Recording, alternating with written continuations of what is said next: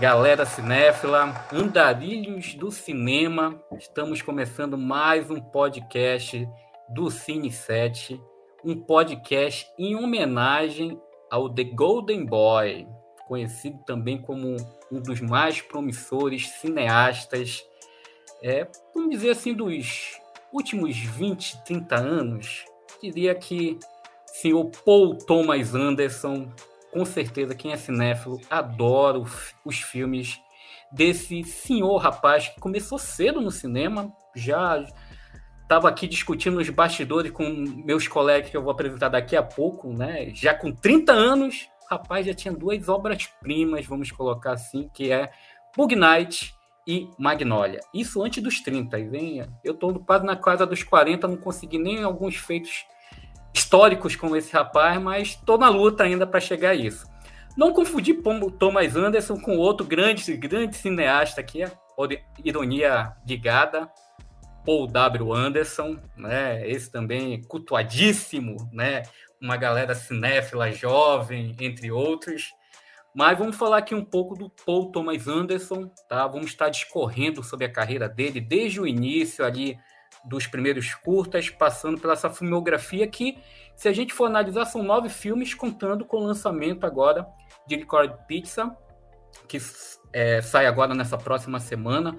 Nove filmes, mas que parece que a gente tem a sensação que o cara já está com uns 40, 50 anos de estrada devido à densidade que os, que os filmes dele nos proporcionam. E para essa discussão, essa análise fílmica aqui sobre Paul Thomas Anderson, eu só poderia chamar dois experts, né? Eu, eu até tenho medo de fazer a apresentação deles, porque é tipo aqueles currículo Lattes, que é enorme, né? A pessoa se perde, então eu vou deixar que eles possam resumir. Se eu for ler o currículo Lattes aqui, pelo menos dá quase umas três horas de Magnólia, mais ou menos, para falar sobre o currículo dessas duas grandes pessoas que vão estar me acompanhando aqui nesse podcast. Já abro aqui com Camila Henriques, minha colega aqui do Cine 7, né? Grande crítica da Abrancini também, né? Então, tem aí, eu já, já, já, já, já senti o peso aqui do currículo Lattes dessa moça. se apresente aqui pra gente, eu suspeito, mas já deixo aqui para você fazer as honras da casa como primeira participante desse podcast. Seja bem-vinda. Obrigada, Danilo. Olá, pessoal, todo mundo que está ouvindo. É, eu sou Camila Henrique. Meu currículo não dá três páginas, queria muito, assim, mas tá, tá, tá longe. eu escrevo para o Cine 7, também participo dos podcasts. É, tem um podcast com a Larissa Padron e a Carissa Vieira, Biscoiteiras. Vamos falar muito de Thomas Anderson desse, é, desse mês, assim, porque né, o homem está indicado mais uma vez ao Oscar, né? Vamos falar disso também. E o nosso podcast é focado em Oscar, Biscoiteiras.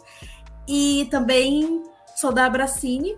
E, enfim, é isso. Acho que por enquanto é o que eu lembro agora. Bom, o segundo também não fica atrás. Né? Queria dar as boas-vindas né, ao Victor Martins. Estou também conhecendo aqui ele pela primeira vez.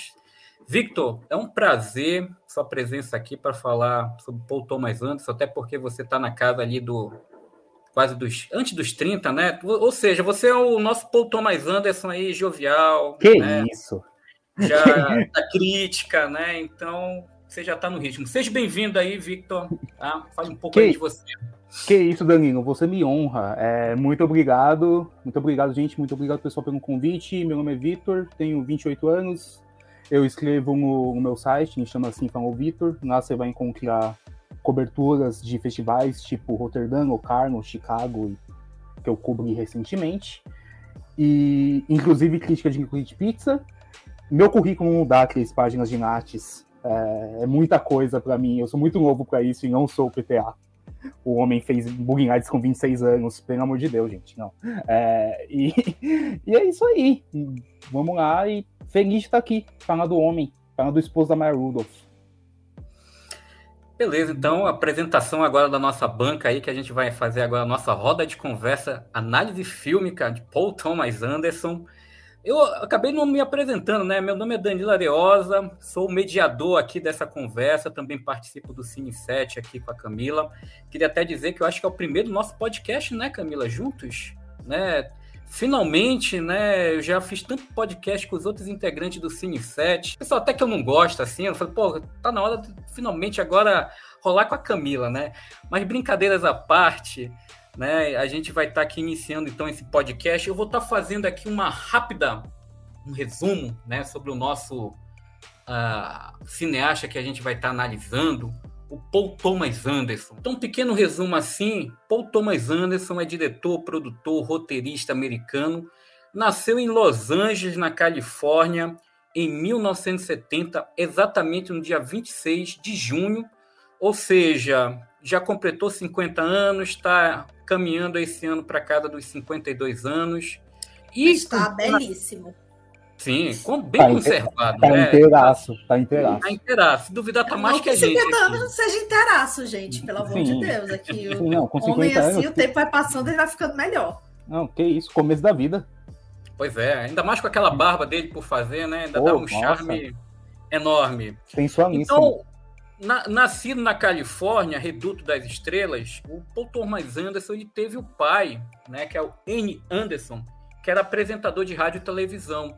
E ele, uma coisa curiosa sobre o pai do Paul Thomas Anderson, que ele é, fazia um programa de rádio que falava sobre filmes B de horror, chamado Goulard, que inclusive é o nome da produtora do Anderson atualmente, né? Quando ele lança os filmes, tem a produtora dele que faz a produção, que é a Goulard, que é homenagem a esse programa é, que o pai dele fazia de filmes de terror.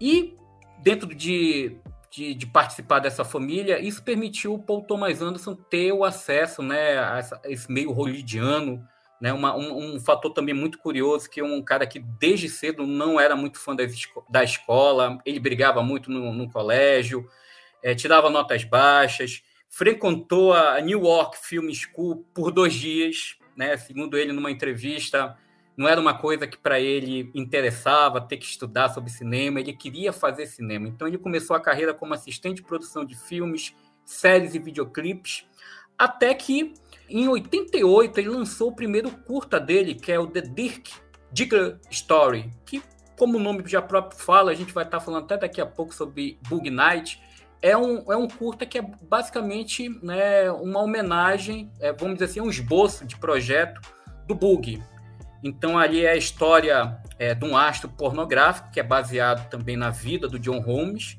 Um fato curioso que é que o Bob, Bob Ridley, que fez o, o, o Jack no curta, ele faz o Coronel, que é o produtor dos filmes, no Bug Night. Né? Então, um fato bem curioso. E aí, o segundo curta dele foi lançado cinco anos depois, que foi o Cigarette e Coffee, que foi um grande sucesso em Sundance onde ele ganhou, se eu não me engano, o prêmio de melhor curta. E aí ele ganhou um financiamento para fazer o primeiro filme, que foi o Jogada de Risco, né, em 96. A partir daí, né, nosso grande Paul lançou, é, contando com esse filme que ele vai lançar agora, o Licorice Pizza, o nono, são nove filmes na carreira, tá? E eu acho que um ponto muito interessante que a gente vai estar discutindo aqui no podcast é um pouco da essência do cinema do, do Paul Thomas Anderson, né? São filmes que, se a gente for analisar, dramas psicológicos intensos, voltado para a temática com famílias disfuncionais, tem a solidão, culpa, amor, redenção e principalmente as fraquezas humanas.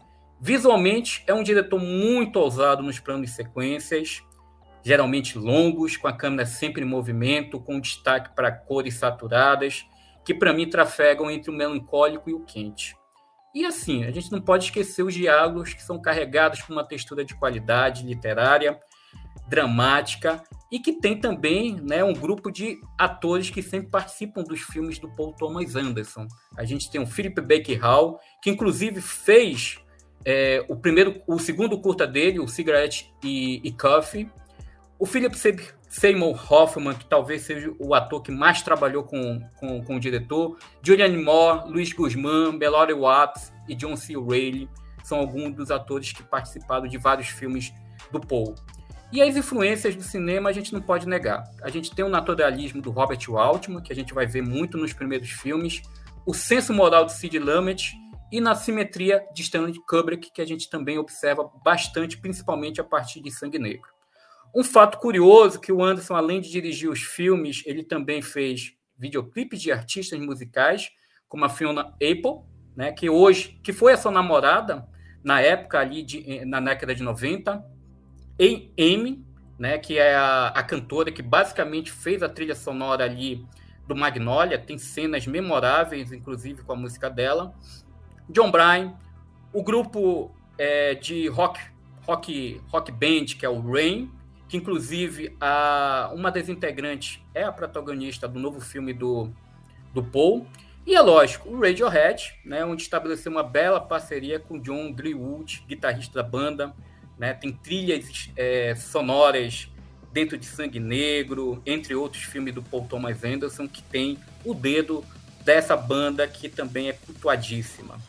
E para lembrar, prêmios, acredite, Paul Thomas Anderson já foi indicado várias vezes para o Oscar, nunca ganhou. Até hoje eu não entendo como é que ele não faturou o Oscar de ou pelo roteiro original de Bug Night ou Magnolia, sem contar Sangue Negro. Mas isso é um ponto que a gente vai estar discutindo na análise de cada filme.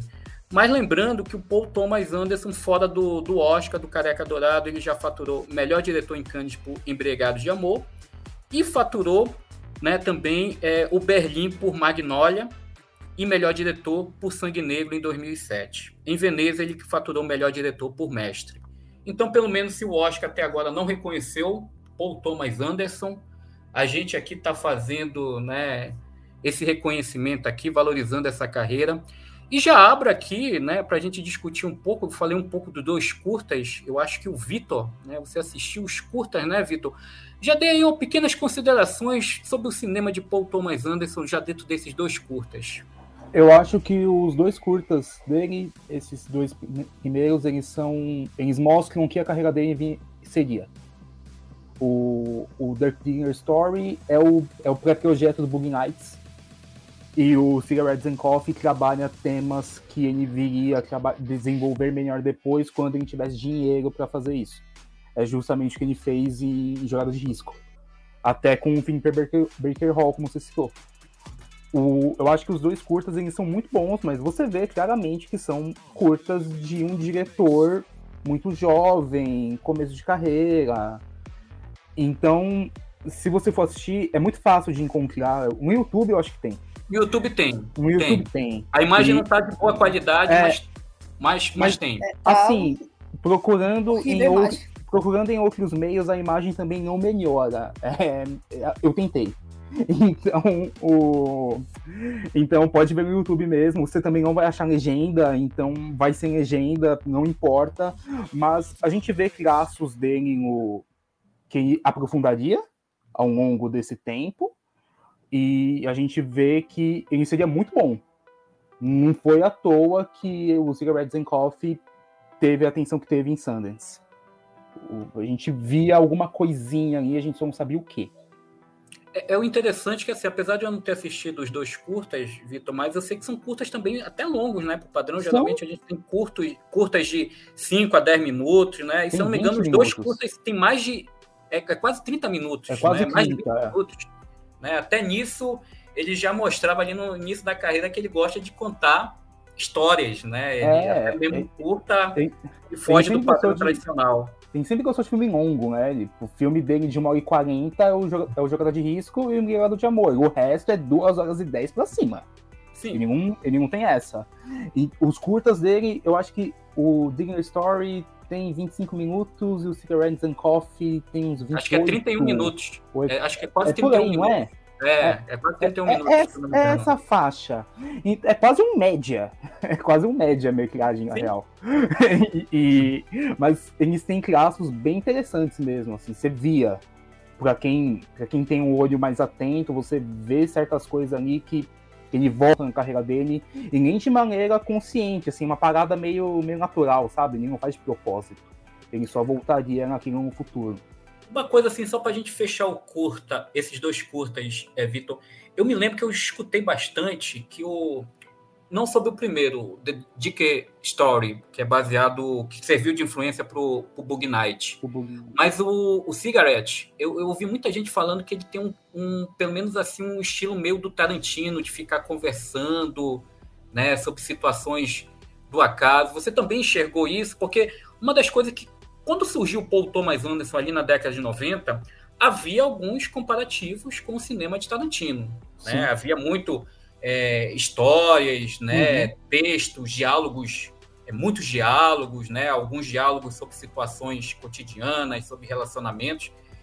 Você também sente no, no Cigarette um pouco desse toque, porque é o, é o, é que muita gente fala quando é, uhum. é, fala sobre esse curta, essa semelhança com Tarantino. É, olha, eu sinto, mas eu não sinto tanto assim, sabe? Eu não acho que é tão forte. Eu acho que é similar, eu acho que tem certas coisas. A cena da festa em Bug Nights, a cena da festa na, na Casa Piscina, lembra muito uma cena de Pulp Fiction, mas é, eu, eu, cara, eu acho, eu acho Paul Thomas Anderson original o suficiente. A gente só lembra mesmo, porque eu acho que a gente lembra muito mais de, desse tipo de dessas comparações, desses clássicos, porque os dois eles são contemporâneos, né? Sim. Angel Novel e Pulp Fiction eles saíram mais Sim. ou menos na mesma época que Boogie Nights e Magnolia e tal, então eu acho que eles são contemporâneos e é normal a gente comparar. Mas eu não acho que eles tenham muito a ver. O é. Tarantino, ele falou já em entrevista assim que ele admira muito Paul Thomas Anderson e que toda vez que Paul Thomas Anderson lança um filme, é como se ele sentisse que ele tinha que uma inspiração para superar, tipo, uma competição sadia, entendeu? Sim, sim. Assim, e tem, se você procurar assim, tem os dois um entrevistando o outro, então assim, tem essa coisa assim de cordialidade, porque assim, nos anos 70 a gente tinha isso com todos os diretores, uhum. eles eram tudo da mesma turma, né? E os anos 90 são menos diretores que são de turmas, né? Assim, do cinema americano, pelo menos, né? A gente não tem uhum. essa coisa assim clara de movimentos, né? O movimento Sundance, talvez, né? Sim. E... Talvez, é. Então, assim, eles estão sempre, assim, juntos, assim, eu vejo muita semelhança, não é de semelhança, mas eu vejo um diálogo interessante do Vice Inerente com Era Uma Vez em Hollywood, acho que dá para pegar coisas ali, mas, mas assim, é por, acho também porque eles cresceram com as mesmas influências, então também tem isso, né? Eram cinéfilos, gostavam muito de uhum. ver filme VHS, né? Então tem muito Sim. disso. Eles, eles, eles, viram, eles foram muito para Nova Hollywood, né? A gente tem que parar pra pensar que o, que o Paul Thomas Anderson ele, talvez seja o principal herdeiro do, do Robert Altman.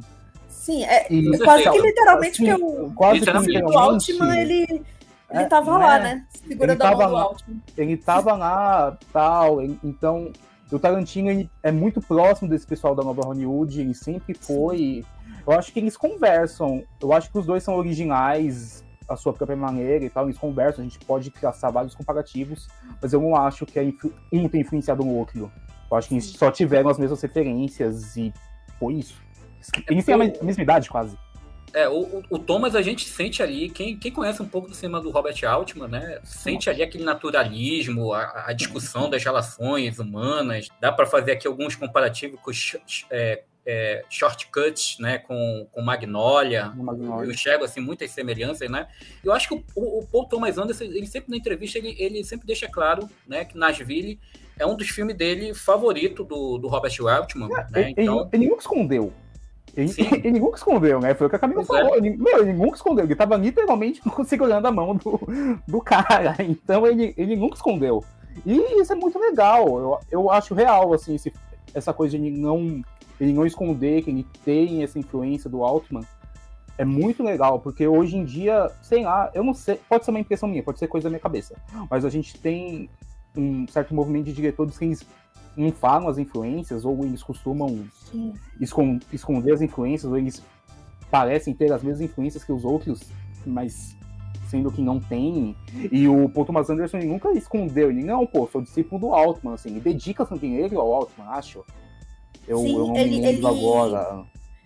O Philip Baker Hall, ele fez filme do Altman, né? O Honra Secreta. Ele fez Honra Então, assim, já é uma coisa assim, ele, ele também ele escala um ator que ele cresceu assistindo, né? Assim, já tem isso também. Além de que ele tinha os contatinhos em Hollywood, né? Que o pai dele trabalhava claro. na ABC e tal. e, e, e, que contatinho, né? Porque o Philip Baker Hall já participa, né? Desse segundo curta. Dele, né? Já era um ator que já tinha esse, esse caminho andado com Robert Altman. Então, assim, é, eu já, eu já jogo para Camila aqui, já que a gente falou um pouco sobre os curta, vamos falar um pouco sobre Jogada de Risco, que é o primeiro filme dele, lançado, se eu não me engano, em 96. Né? Eu queria saber um pouco sobre a opinião, Camila, qual a tua opinião sobre o filme? É um filme já estreia interessante do, do Paul, né? O que é que você já enxerga em relação ao cinema dele? O Vitor falou um pouco dos curtas. O que é que você já consegue enxergar é, nesse primeiro filme? As principais características do cinema do Paul Thomas Anderson e as suas impressões sobre o filme?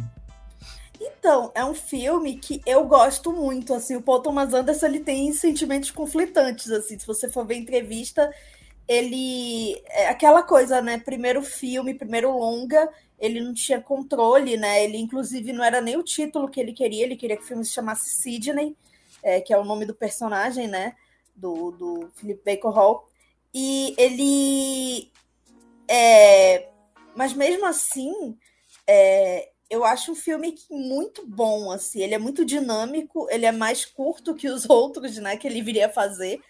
É, inclusive, ele usou o dinheiro que ele já tinha de Bug Nights para finalizar o Hard Eight, então foi assim, teve um lançamento quase que concomitante assim dos dois, né? E assim, eu acho muito interessante porque já mostra ali algumas características dele, os tipos, né? É, personagens assim com com um passado pesando muito sobre eles, assim, o personagem principal, ele tem essa coisa assim paterna com o personagem do John C. Reilly, então, que é algo que a gente vai ver em outros filmes dele, assim, culminando no Sangue Negro, né, que é, que é um filme é, de, de, de pai mesmo, né, sobre figura paterna mesmo, e essa coisa assim do, do pai que é mentor e ele trabalha muito as percepções que os personagens têm uns dos outros, assim. Quem são aquelas... Eh, o universo ali é um cassino, né? Quem são aquelas pessoas fora do cassino? E aí a gente tem o personagem do Philip Baker Hall, que coloca na sua asa né, o John C. Reilly, e aí tem a personagem da Gwyneth Paltrow, que tava é, que para mim é um dos melhores trabalhos dela assim a gente tem implicância com ela mas ela tem umas coisas boas na filmografia é, e ela e ela tava ali meio que presa naquele naquele ambiente, né? Assim, ela se envolve com o personagem do John C. Reilly, ao mesmo tempo que ela se envolve com o personagem do Philip Baker Hall e acaba que vira assim uma grande família, uma grande, uma pequena grande família, que é outro tema do Paul Thomas Anderson, né? Que é a, o que, que é o que, que é uma família, né? A família que você nasceu ou a família que você adota e é adotado, né? E então tem isso, acho, acho muito interessante, acho muito bacana como ele já usa é, a questão assim do plano para nos enganar, assim, é, principalmente por ter um momento assim que o Sid vai no, no hotel lá que o John o John C. Riley liga para ele, né? O Sidney vai lá e aí ele a câmera não mostra o que aconteceu com o cara, com o outro personagem é, que tá no quarto. Ela só mostra eles conversando. Assim, a gente fica meio que, meu Deus, o que, que aconteceu? Aquele cara foi morto? O que, que aconteceu? É, ele tentou fazer alguma coisa com a personagem da Gwyneth, com a Clementine, assim, e é muito, é muito angustiante. E tem plot twist também, assim. É um filme que vem, eu, eu ele me remete, ele, ele tem a coisa do Altman, mas me remete mais a, a Scorsese, assim, que é outro mestre, né, dele, né, que a gente vai ver também no Bug Nights, enfim. Vitor, pouco suas impressões sobre. Cara, eu acho que o, que o Jogada de Risco ele trabalha vários temas, assim, e que a, que a Cami já citou, mas eu gosto muito dessa ideia de, de pessoas falidas, saca?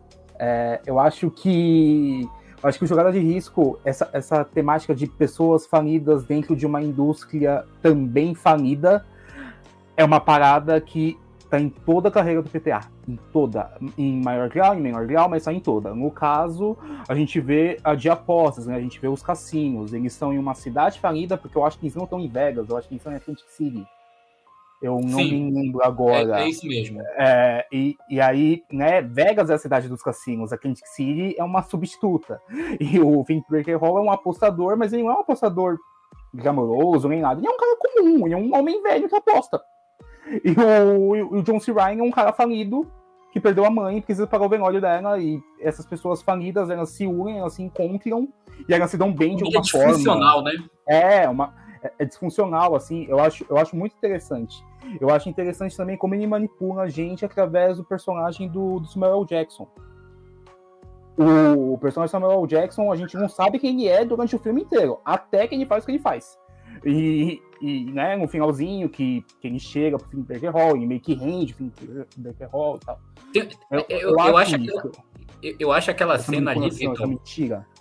Aquela, aque, aquele momento que fica o, o Philip Baker Hall juntamente com o Samuel D. Jackson, né, que ele faz aquela proposta, né? Eu é acho aquela cena ali fantástico. Até hoje eu não entendo que muita gente não lembra dessa cena quando faz o top 10 do, das cenas do, do Paul Thomas Anderson, cara. Eu é, acho é que tem muita cena boa. Não, é, eu, eu, é, mas... é que tem muita cena boa. O, mas... o Philip Seymour Hoffman, em três minutos de em cena, três minutos, é. ele deixa uma impressão assim.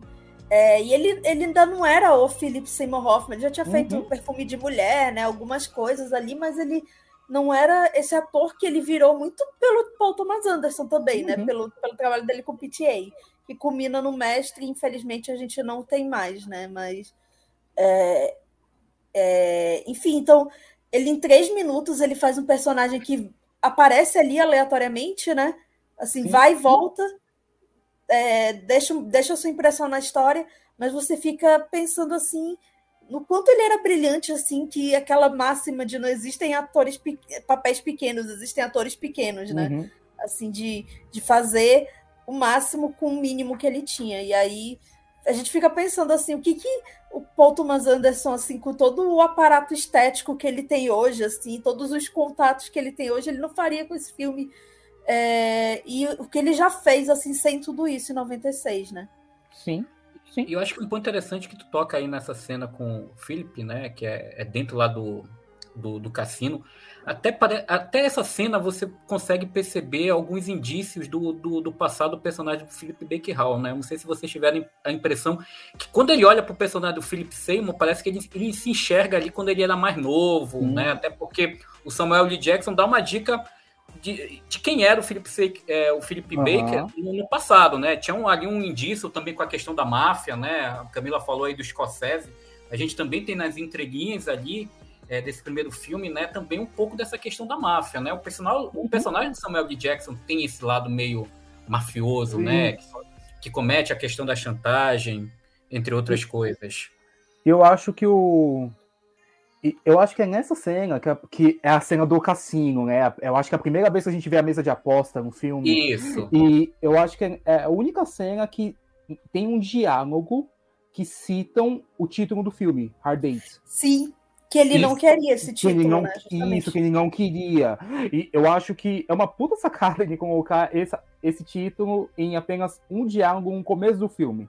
É como se fosse pra gente esquecer o, título que ele não queria a, a, depois, assim, é, ah, irrelevante, hard dates. Ele nunca cita hard dates, ele nunca cita, é uma jogada, ele nunca cita jogada hard dates. Sim. A jogada de risco é uma parada completamente diferente, relacionada a pessoas, relacionadas à disfuncionalidade, não ao jogo.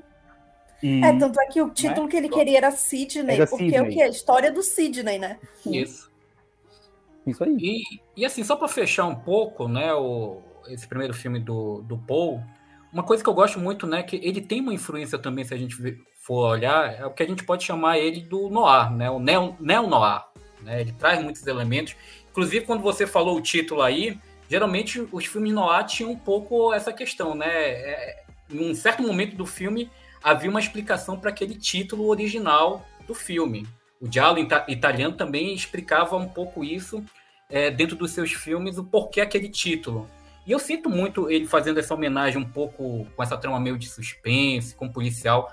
Eu acho, como eu já falei, aquela cena com, com Samuel L. Jackson tem uma densidade dramática.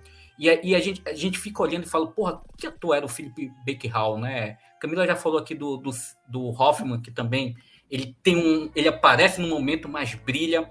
Mas vamos, vamos dar a valorização, né? O Philip Baker Hall era um senhor ator, cara. Eu acho que para mim. É, ele tá vivo ainda. É, desculpa. É o... Matou o velho?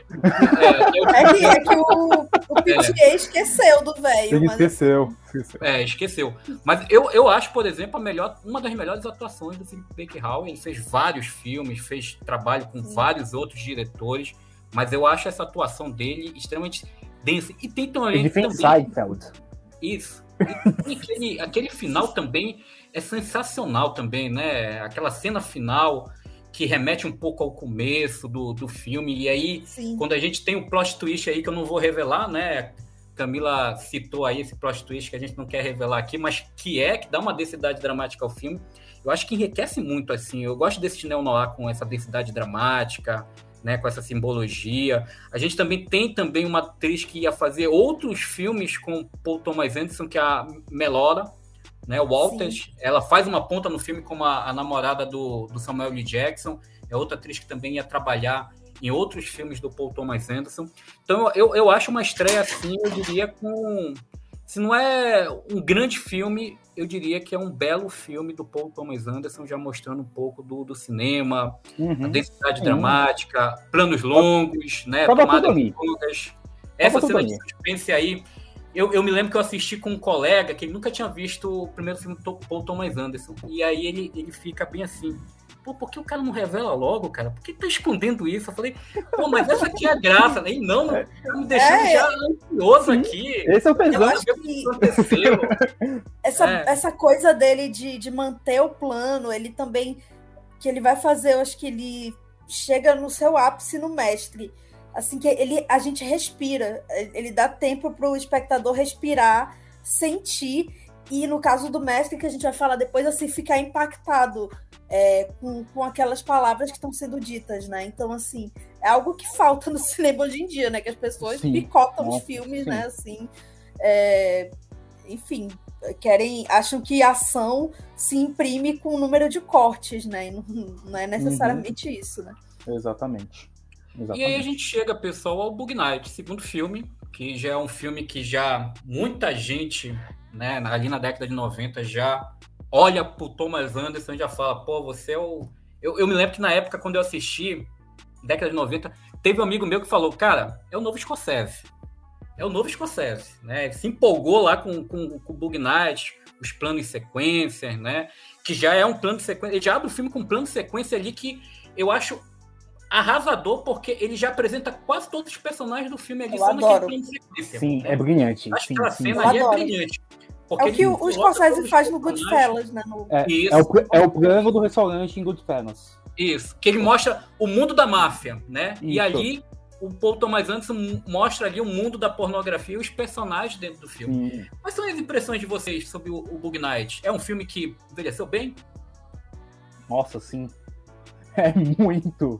Eu acho que o Bug Nights é um filme perfeito sobre decadência. É, eu acho que ele pega uma indústria, que é a indústria pornográfica, que é o que é, infelizmente é o que é. E ele mostra como tudo aquilo ali é horrível. De, e ao mesmo tempo que ele pega todas aquelas pessoas e transforma aquelas pessoas em humanas, ele cria um sentimento familiar, que é como se eles não conseguissem viver um sem o outro depois que eles se conhecem. O Mark Wahlberg não consegue viver sem o Burt Reynolds depois que conhece o Burt Reynolds. E nem, eu não quero nem dizer por causa de emprego, por causa dos filmes, nada disso. Quero dizer amizade mesmo, relação. O, e aí ele pega aquela indústria, ele mostra toda aquela decadência, ele mostra como a indústria se transforma, só que ele faz a gente focar nas pessoas e nas relações familiares que essas pessoas têm. E os sonhos que elas têm, particularmente, tem o, o Don Tiro, ele quer abrir uma loja de som, o, a Julianne Moore quer sair da droga, a Heather Graham quer voltar a estudar, e tem, e tem tudo isso. O Mark Wahlberg quer ser independente, né? Ele quer conquistar uma independência financeira, e ele, ele pega tudo isso e transforma isso no principal. Ele não deixa a indústria pornô ser o principal. E eu acho que Bug Nights é o filme perfeito sobre decadência e união entre pessoas que não têm laços sanguíneos entre si. Camila, aproveitando um pouco que o, é. É, o Vitor falou um pouco sobre essa questão da família e da, da história de redenção, porque geralmente a gente sabe que o cinema americano ele acaba caindo alguns vícios quando a gente tem essas histórias de redenção. A história do cara que sobe, alcança o sucesso e aí ele tem a queda. E aí depois ele busca a redenção que, que tu enxerga ali? O que, que Paul Thomas Anderson consegue librar né, desses filmes que geralmente acabam sendo tanto piegas, vamos colocar assim, não todos, mas grande maioria com, com essa temática fica meio piega.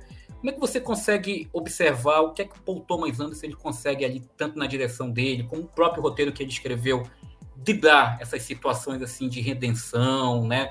Não é um filme que, vamos dizer assim, bem tradicional. Ele tem, como o Vitor falou, algumas quebras ali pelo meio, tem várias subtramas, né? Desejos, crescimentos pessoais dos personagens. Como é que você enxerga o Anderson trabalhando, saindo dessa, desse gênero, assim, desse subgênero meio tradicional?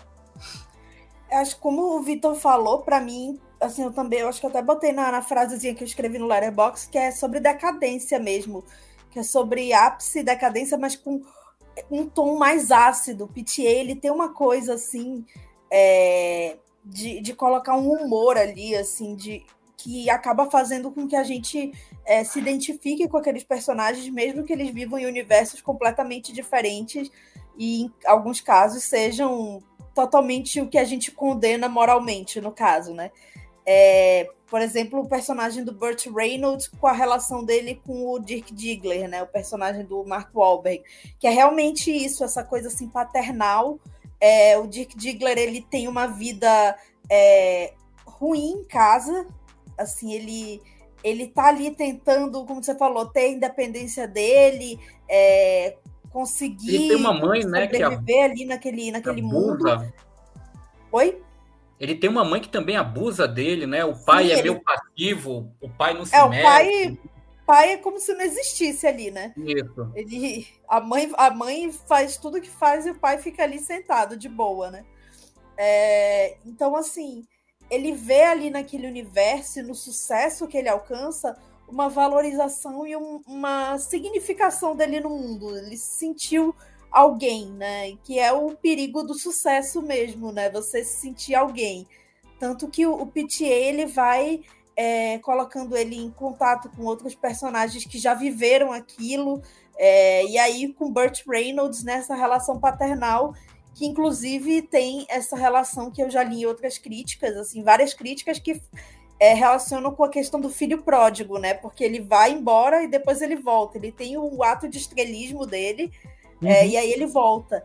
E acho sensacional que o PTA ele, ele usa também, ele usa a ambientação para falar disso, porque anos 70 era o que? Era o ápice da disco music, o ápice é, da indústria pornográfica daquele jeito glamuroso que era uhum. colocado nos anos 70, né? Da é, liberdade sexual. Foi feito, é, naquela década foi feito Garganta Profunda. E a gente uhum. vê no filme, né? Uma, eles têm mansões, né? Tem todo um, um glamour. Mas aqueles personagens, eles estão vazios, assim. A Julianne Moore, ela tem problemas, assim, problemas familiares. Ela é uma pessoa sozinha. E aí ela vê na personagem da Heather Graham uma, uma figura de filha, né? A Heather uhum. Graham pede para ser a mãe de... para ela ser a mãe dela, né? Pede para ser a filha dela, no caso. E aí com o Dirk Diggler também isso, né? Ela é meio que a mãe ali de todo mundo, né? Amber Waves, né? Ela é a uhum. figura materna.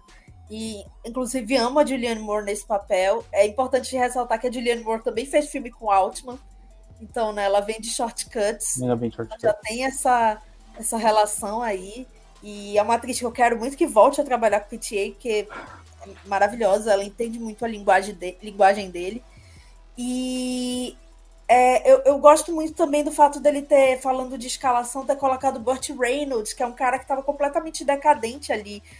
Por isso que também comparo muito ao Tarantino, porque o Tarantino pegou o John Travolta que estava em baixa, né? Sim, e, e botou para fazer o Pulp Fiction. Camila, Camila, tu acha que foi injusto a não vitória do nosso querido Bud Reynolds naquele Cara, Oscar? Cara, eu me emociono tanto tipo, com o Oscar do Robbie Williams pela reação das pessoas que eu fico... Tá, Sim. ok, aceito, passa esse pano, assim. Eu gosto pela cafonice de tudo e tal, porque o Robbie Williams também já merecia. Mas o Burt Reynolds, ele é meio... Ele, é, ele morreu meio crisado com isso e com o filme, né? Ele não é, gostava de ver é, filme. Né? Ele, ele rejeitou o filme, que é muito engraçado, porque é o maior filme da carreira, assim, dos anos 90, né? É, e o Mark Wahlberg também tem problemas com filme, né? Assim, eu gente, pelo amor de Deus, meu filho, isso e os infiltrados, melhor coisa que já fez na vida. Exatamente. E ele não seria quem ele é na indústria se ele não tivesse é, entrado num filme que, que foi indicado ao Oscar, né? Que ele era o papel principal de um filme que foi indicado ao Oscar no melhor filme. É. E, e, o PTA queria o DiCaprio, né? Só que o DiCaprio foi fazer Sim. um filme de navio ali, que eu acho que deu certo, né? Não, não sei, é, né? O Titanic. Talvez. Dúvidas. Não, não, lembro muito desse é, e ele, assim, curiosidade, eu, eu escutei algumas, alguns podcasts com entrevista do PTA, ele queria um nome maior para fazer esse personagem do Burt Reynolds, ele queria o Warren Beatty ou Jack Nicholson, né? O nome uhum. da, da Hollywood setentista mesmo, assim, que fosse um nome que pudesse dar financiamento ao filme. E aí chegou esse nome do Burt Reynolds, ele achou interessante de colocar. Também já, já brincaria com essa coisa assim de decadência mesmo. E e é maravilhoso. O filme começa com um plano sequência que mostra os personagens totalmente em alta, né? Assim, vivendo a loucura dos anos 70 e vai para os anos 80. É como se aquela virada do ano, virada para 1980, desligasse tudo, né? Sim. Assim, Inclusive, e... tem, tem a, a, a, morte de um personagem, que eu não vou citar nome Nossa, aqui, aquele personagem. Questão Mas... de percepção também, né? Ele passa Sim. o filme todo a gente vendo a reação dele, é o que a mulher dele tá fazendo, né? Sim, isso. E, e, aí... é exatamente né, nessa mudança que tem dos anos 80, que tem o, a morte dele, né? E que, de certa sim. forma, é uma, uma, metáfora um pouco para isso que você está falando, né? Sim. Da entrada dos anos 80 já de uma forma tanto pesada, né? Que vai combinar é, assim, na a... deles. O Don Tiddle tá muito bem no filme. Essa cena do Ano Novo, ele, ele na cena do Ano Novo tá maravilhoso. E acho muito interessante como ele pega justamente essa decadência e o final é como é, não é um final feliz, é um final assim, aquelas vidas continuam.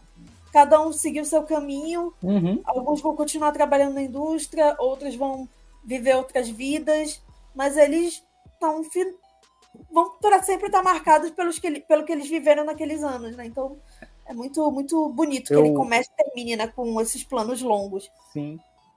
Eu acho que aquele, eu acho que o Nights tem três cenas muito importantes assim que, que meio que mostram isso. A primeira cena, o plano sequência da balada, é, anos 70, em geral, você espera muito. Tudo muito claro e aquela balada é muito escura. E eu fico, eu sempre fico chocado, assim, eu, caramba, uma balada disco, por que é tão escuro? E, e é. eu a, a, cena do ano novo, porque é esse ponto de virada. E eu gosto muito da cena que eles vão comprar a droga do Alfred Molina. Ah, e, essa e, cena e, é aí, diversão pura, hein? É Olha, sensacional. Vou fazer um parênteses aqui. O Molina tá sensacional. É Nossa, ele tá é maravilhoso. Ele tá muito engraçado, assim. Meu, é, uma música, cena, é uma cena muito engraçada. Nossa, a música. Pô, a música. É sensacional. E, meu, é, é muito engraçado. Tudo que é de Boogie Nights, assim, que Boogie Nights quer mostrar, tá naquela cena a continuidade, a decadência. O, meu, ah, nossa, ele é um puta traficante. Não, cara, ele é um puta traficante. Ele tem uma casa própria. Uma casa de alto padrão, É, cafona. uma casa, um, um, imóvel de alto padrão, cafona. então, tu não acha essa cena um, fazendo uma semelhança? A gente falou ah. no primeiro filme do, do, do, do, do Thomas. Aquela cena do apartamento que o Felipe Bakehall chega lá com o Joe C. Haley não lembra um pouco também essa cena pela tensão como se cria? Lembra. Até porque tem aquele garoto que fica no fundo jogando aquela. O, o, tu, fica, tu fica ali tenso, né? Meio Cara, incomodado pela situação, a música não, alta. Olha, né? eu, eu não sei e vocês. A música vai continuando, e né? a música vai continuando e vai aumentando, e eu não sei vocês, mas eu fico igual o Mark Wahlberg que tá naquele sofá. Falando, cara, vamos embora, vamos embora, vamos embora, vamos embora. Eu quero que a cena acabe. E aí, vai, vai dar errado. Alguma vai dar errado, vai dar errado, vamos embora, vamos embora. Eu fico, eu fico daquele jeito. Eu acho, essa, eu acho essa cena muito importante. Eu acho que essa cena é, é, é o ponto que ele, tem, ele para e pensa que. Não, eu preciso voltar para as pessoas que me abrigaram. E ao mesmo tempo que rola essa cena, rola aquela cena do poço, com o Don Tiddle, que, que que assalto, e ele pega o, o, saco, o saco de dinheiro e, e, e, vai embora e abre a lojinha de som. O, essas cenas são muito significativas para aquele final. E naquele final, eu, eu amo, eu amo a escolha que, que, que o diretor faz de não acabar com o Mark Wahlberg. Sim. E ele na, e aquele final do Mark Wahlberg lembra o Toro Indomável, né? Lembra o Toro Indomável. E, e o, o Scorsese faria de novo esse final em um aviador. E, o, e, e, eu gosto muito daquela cena. Gosto muito daquilo. Porque é justamente isso, aquela continuidade. É o Burt Reynolds chegar pra encostar no ombro da Julianne Moore e falar: Não, meu, relaxa, a gente tem tempo.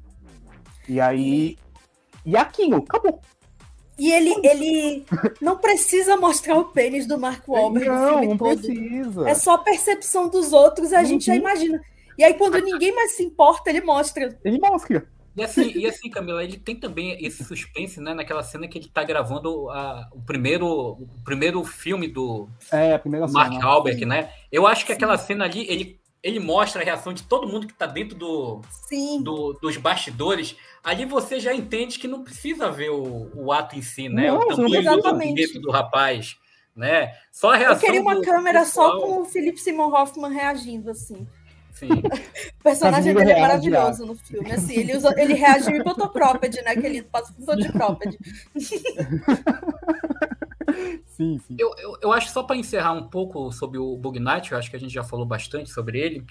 Eu acho que é um filme que também, como o Vitor falou, ele tem muito essa questão da família disfuncional. É, é, é basicamente sobre redenção, é, é sucesso, mas mostrando como é que as pessoas ali se conectam com aqueles membros familiares.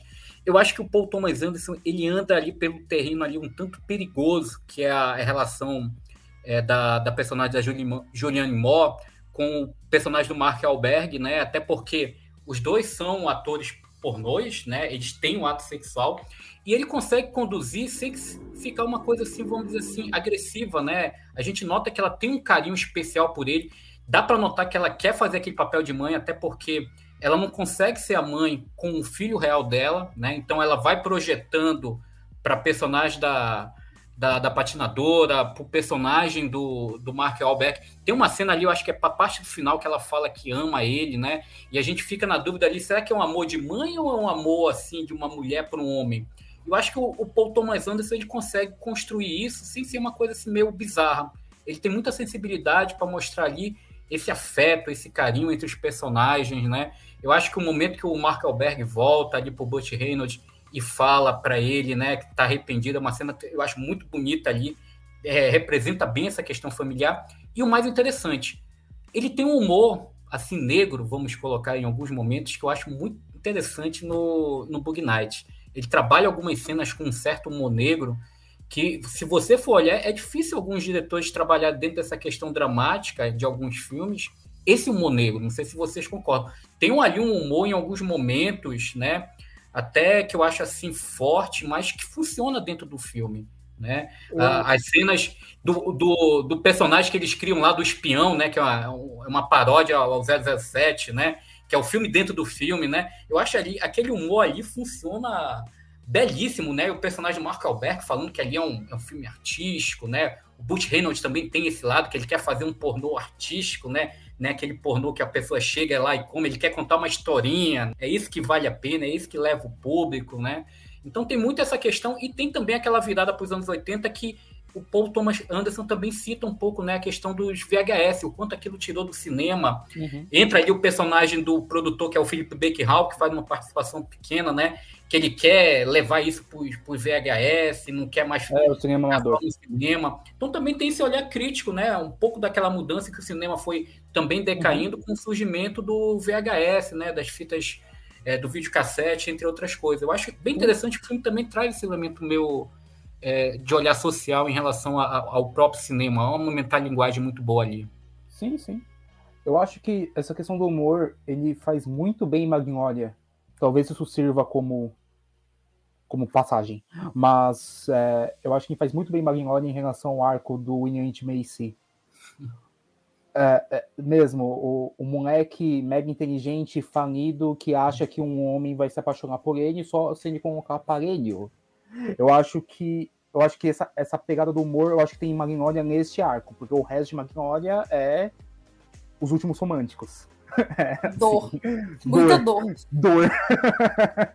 Já que o Vitor deu aí a, a deixa, Magnolia. Magnolia. Eu, eu conheço muita gente que fala, é o melhor filme do Paul Thomas Anderson, né? já é uma polêmica aí, né? Muita gente coloca. É, é o número um do Paul Thomas Anderson. Queria escutar de vocês quais são as impressões sobre Magnolia, né? Em relação ao filme em si. Eu, eu, diria que é o filme que eu acho que é muito próximo do Robert Altman dele. É o mosaico ali de personagens, né? As, as coincidências, uhum. os acasos, né? Perfeito. É, é, um filme do Robert, vamos colocar assim, uma homenagem ao, ao cinema do, do Robert Altman. Quais são as impressões de vocês em relação ao Magnolia? Bom, eu acho que Magnolia é sobre as coisas estranhas da vida e sobre aquelas coincidências da vida, assim, sabe? Ou aquela, aquela introdução, ela já dá o tom do que o filme vai ser. O cara que cai da janela e o tal pai dele, ele se joga e tal, os pais dele brigando, arma carregada e tal. Eu acho que tem, tem muito. Essa, é um filme sobre pequenas coincidências, saca? É o cara que conhece o amor da vida dele quando ele vai atender um chamado policial, é o menininho que saca que o pai dele é abusivo quando ele tá no programa de TV, é o, o William Macy finalmente sacando que ele é um adulto comum, medíocre, por mais que ele tenha sido uma criança muito inteligente, é a Julie Moore se arrependendo, é um filme sobre arrependimento também, assim, se arrependendo daquilo, do, das, das coisas que ela fez, é o Tom Cruise se arrependendo também talvez a melhor atuação. O Jason Robert também. O Jason Robert, o personagem de Jason Sim, Robert, ele também faz aquele monólogo também. de arrependimento. De né? arrependimento. De a morte, cena de Wise né? Up. É. A cena de Wise Up é maravilhosa. A cena de Wise Up é, é. Eu acho que. Meu, é uma das coisas mais bonitas que eu já vi é a cena de Wise Up e o final de Magnolia. Quando é, é absurdo, é absurdo. Eu sempre choro naquele final. Eu acho que é um filme sobre coincidências e como você tenta, tenta, tenta, você corre, corre, corre, as coisas só acontecem muitas vezes devido a essas pequenas coincidências. E Magnolia é tão bonito porque ele é comum. É perfeitamente, sei lá, com exceção da, né, da chuva de sapos, é muito fácil a gente ver situações daquela nas nossas vidas, assim. Essas coincidênciazinhas. Eu acho isso muito bonito, é muito tocante para mim, Magnolia. Mas não é o melhor dele, não. Camila. Olha, eu tenho uma ligação emocional cinéfila muito grande com Magnolia, porque eu acho que todo mundo da minha geração que virou cinéfilo, assim, viu Magnolia, assim. Eu vi no, eu vi quando eu alugava DVD, assim, né? Não vi no cinema. Ei, Camila, era aquela fita com duas, hein? Não, isso aí já era DVD, eu não, não, não aluguei Já, já DVD? Na minha, na minha época, aquela fita VHS com duas, né? Você tipo Titanic, né? Tipo Titanic, pô. Tipo gladiador. Mas o, o Magnolia, então assim, quando eu, eu fiquei pensando assim, que ranking eu faria assim dos filmes do Pitié, é muito difícil porque eu dei cinco estrelas para muitos, assim. Não que estrela eu... diga muita coisa, mas na hora de fazer um ranking ajuda, né? Sim, ajuda. Assim, é... Então, assim, emocionalmente, por questões de significado para minha vida, eu diria que Magnolia é o meu preferido. É... Ele não atingiu o ápice é...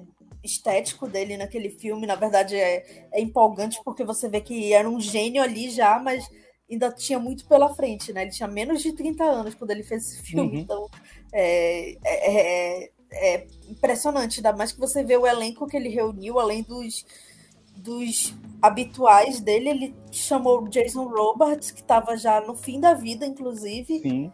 e Tom Cruise, né? O maior astro do cinema. Não tinha por que fazer um filme desse, né? E fazem um personagem super provocador né? Um personagem que eu, eu considero também assim, o melhor papel do Tom Cruise. É, talvez o último grande papel dele, eu sei. Missão Impossível eu entendo assim, mas ele já tinha feito nos anos 90, então, enfim, eu conto como uma franquia que começou em 96. Mas é, eu gosto muito assim de como ele pega essa colcha de retalhos em Los Angeles é, é uma assim o, o, e vai contando histórias assim que a gente conhece. A gente conhece uhum. aquele jovem promissor que não deu certo. A gente conhece aquele jovem promissor que é explorado pelo pai. Assim, a gente pode não conhecer pessoalmente, mas a gente liga a TV num programa do Raul Gil, a gente vê uns cinco por tarde. Assim. É, assim, a gente conhece aquela mulher que casou com um cara não amando, E aí, quando ele tá no leito de morte, ela, ela, ela cria um vínculo com ele, porque ela viveu tudo aquilo com ele. A gente conhece o cara que não fala com o pai, que pode até ter criado uma nova história, assim, para contar sobre o pai, porque é, é, muito traumatizante a forma como ele abandonou ele e a mãe, né? Hum. E assim, a gente conhece o coach, né? Que usa coque samurai. e ser o Tom Cruise que faz esse personagem é ainda mais interessante por tudo que a gente sabe do Tom Cruise, né? Sim. É, e ser um coach de sexo, né? Assim, ainda mais. Não é exatamente um coach, mas é que eu gosto de chamar de coach para colocar no, nos tempos atuais. Então, assim, acho que é um filme que ele é muito, ele é muito, ele tem todo esse tempo de duração, né? Assim, mas você não sente porque você tá ali com eles. Assim, eu fico muito. A, a história da Melora Walters é muito é muito impactante, assim. Eu não vivi aquilo, eu, ainda bem, né? Não sei o que é aquilo que ela tá vivendo, mas é tão real, é tão é tão pesado tudo, assim, que é como se a gente tivesse ali com ela e o pai na frente, assim. Sim, sim. É, então é muito bonito. E eu, eu, eu amo a cena em que ela e o Philip Seymour Hoffman estão no restaurante e ela fala: Você não tem como me amar, eu tenho muitos problemas. E aí ele. Philip Seymour é Hoffman. Josie é Ryan. É o Josie Ryan. Character actors. Eu quis falar Philip Seymour Hoffman, gente. Ela, a cena que ela tá no restaurante com o Josie Riley e eles se beijam por cima da mesa. É como uhum. se ele estivesse passando por todos os problemas. Ele está disposto a, a, adentrar o universo dela, é só ela deixar, né? Então, assim, é muito Eu... bonito. E aí a gente Meu... tem a catarse com Eyes Up, assim. É, e aí a chuva de sapos, todo mundo fala. Assim, a minha interpretação, eu sei que tem um peso bíblico ali, né? Que tem todo, muitas obras do, do Pitié, a questão religiosa, mas eu penso assim, tudo ali já aconteceu, por que não uma chuva de sapos? Assim, é, é, é, é algo assim que que vai além da nossa compreensão. É como o início e o fim do filme dizem assim, tem o que, que é coincidência e o que, que, que não é, né? Então, eu acho, eu acho que sei lá, entre tanta coisa estranha que acontece no filme, trajetória, aquela cena que que tá o fim de Simon Hoffman no telefone, eles estão para colocar o telefone na mão do Tom Cruise e, e, tudo mais, todo aquele peso. E eu sei lá, eu acho que é um filme sobre. A maior coisa estranha da vida talvez seja o amor, e eu acho que Magnolia é um filme que aborda justamente isso, junto com essa ideia de coincidência, porque todo mundo ali tem uma. tem está vivendo amores ou começando a viver amores. O, o Tom Cruise ele está, né, ele renasce um amor com o pai, né, com aquela cena linda que eles finalmente chegam na casa. O, a Julianne Moore renasce o amor com o marido, porque ela, ela fica muito preocupada quando fala, ah, se, e vai tudo pro filho dele, se você recusar a herança. Ela fica, o quê? Você tá maluco? Não, não pode pro filho dele e tal. E aquele amor, e o, o menininho, quando ele chega pro pai, fala, então, você não vai me continuar me tratando assim, não. Eu não quero saber. E o pai fala, não, vai dormir. É, todo mundo Anitta numa luta para conseguir, pra conseguir esse amor, né, essa coisa tão, tão requisitada, esse sentimento tão forte, que Magnolia acaba que, que vira é, um quebra-cabeça sobre amor, esses vários arcos. O, eu, acho, eu acho que Vice Inerente trabalha esse quebra-cabeça melhor. Vou desenvolver sobre isso quando a gente chegar nele. Mas o, essa, essa, essa colcha de retalhos, como, como vocês falaram, em Magnolia se torna muito bonito porque é muito próximo. Falando, a Cami tava falando da cena, eu estava aqui com, com o de lágrima, cara, porque é muito bonito. A cena de WhatsApp é muito bonita. O final, Sim. quando o John C. Ryan, a, a câmera tá focada na Mela Walters, o John C. Ryan tá falando, é, ela sorri. Ele fala, não, então, meu, eu não me importo, eu não quero saber, eu vou ficar aqui. Ela sorri, o filme acaba. É, aquilo é lindo, é lindo. Eu, eu, Nossa, eu por é, exemplo. É, é, muito incrível. E assim, ele. Ele também ele tem esse humor que falou antes, assim, o, uhum. o cara tá morrendo na, na, na, no leito de morte e ele pede um cigarro, assim, sabe? Assim, tipo, foda-se, sabe? É muito, é muito, é muito, como é que é? é? O que que é a vida, né? O que que, onde começa e onde termina a vida? E o filme ele começa nesse, naquele pique do do Bug Nights, de mostrar todos os personagens também, né? E, enfim, e, e é, um, é um filme que nos tira da nossa zona de conforto, apesar de, de mostrar coisas que a gente conhece, né? O próprio Tom Cruise uhum. fala no, no, filme, né? A gente tem que seguir em frente, passado a passado. E aquela cena da entrevista dele, assim, é muito importante é também. É muito importante. A câmera é. nele, 100% nele, assim como a gente vai ver depois a câmera na Amy Adams, no Mestre. Assim, ele encarando a câmera como se ele estivesse encarando a gente. Assim, uhum. e, ele, e ele é tirado da zona de conforto dele pela entrevistadora que é, acaba ele então é muito muito incrível e o é um espelho, show né é, é, muito louco o jogo o show do milhão sei lá como uma metáfora para tempo e para vida assim é muito é muito porque aquela criança ali tá indo pela sobrevivência dela basicamente sim né? sim eu, eu, eu acho que Magnolia é um espelho cara é, eu acho que é um ponto aí que vocês tocaram que eu que eu por exemplo eu gosto muito de Magnolia e aí eu também vou ficar com a, com a Camila, eu acho que talvez junto com Sangue Negro são meus dois filmes favoritos do, do Paul Thomas Anderson, né? Não sei qual, qual é o primeiro, qual é o segundo, tá ali misturado, né? Mas eu também tenho, tenho um apreço muito grande que eu vi o, o, o Magnolia no cinema, né? Então eu passei essas três horas no cinema, né? É, nessa viagem e, e, eu acho interessante é, o quanto o filme trabalha muito essa nossa angústia, né? Se a gente for ver hoje nesse mundo meio pandêmico que a gente está vivendo, a gente também passa por essas angústias, né? É, e cada personagem tem a sua angústia. É, é, é, eu gosto do filme que é esse mosaico de mostrar um pouco esse adoecimento psíquico daqueles personagens frente a essa questão da angústia e como eles tentam não lidar com esse passado, né? Não quero, não quero lidar com esse passado né? O presente é tão doloroso que o pessoal não quer caminhar para o futuro. E eu acho que é um, é um dos filmes do Paul Thomas Anderson que, pô, cada personagem tem uma cena de lascar o coração. É, é, o, é, o, é o Tom Cruise é, falando os vários palavrões, para o pai, mas pedindo para que ele não se vá. Aquela cena ali é, é ali você vê amor e ódio aparecendo junto, misturado. A cena também, por exemplo, do que a gente já falou do final, mas eu queria colocar uma cena que eu, eu acho belíssima, e é uma cena pouco comentada dentro do Magnolia. É do personagem do William Mace, quando ele chega no bar. Até então a gente não conhece muito sobre o personagem, ele já tinha aparecido ali com algum, algum segmento. Eu acho que aquela cena ali, a forma como a câmera do Paul Thomas Anderson mostra ali os desejos dele pelo barman, ali faz uma construção de personagem que eu acho impressionante. Não, não há nenhuma palavra. Há uma conversa dele com a, com a garçonete, mas a câmera mostra que, quais são os desejos do personagem. A questão do dente, né? O amor que ele sente, a carência que ele tem, que ele é um cara carente, né? E ele reconhece isso durante o filme. Cara, eu acho sensacional essa cena, mas é um filme com a canção da, é, da música, marca, é, aquele, aquele momento que o filme Seymour Hoffman fala, você está no filme, né? Faça como acontece no filme também. Pô, são cenas assim. A impressão que eu tenho é que o, o Paul Thomas Anderson ele entrou no set de filmagem com a seguinte ideia na cabeça: vou realizar o maior número de planos e cenas, tirar o fôlego que eu possa filmar. E eu acho que ele conseguiu fazer isso com todos os personagens. Todos os personagens são bem desenvolvidos.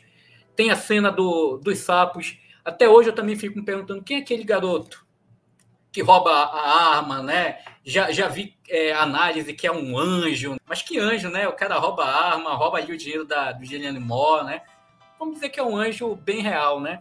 Mas que tem uma, uma importância muito grande. É um filme que, se tu for olhar, cada vez que eu revejo, você enxerga as simbologias, não apenas na narrativa, mas na própria imagem, né? Na forma como ele utiliza a câmera para captar os semblantes dos personagens.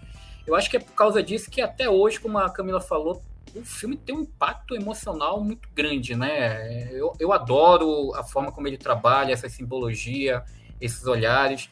É um filme que você se envolve com os personagens, né? Não tem um personagem ali que tu fala, pô, que cara pilantra, né? Tomara que morra no final. Não, tu quer que todos eles vivam, né? Porque você se identifica.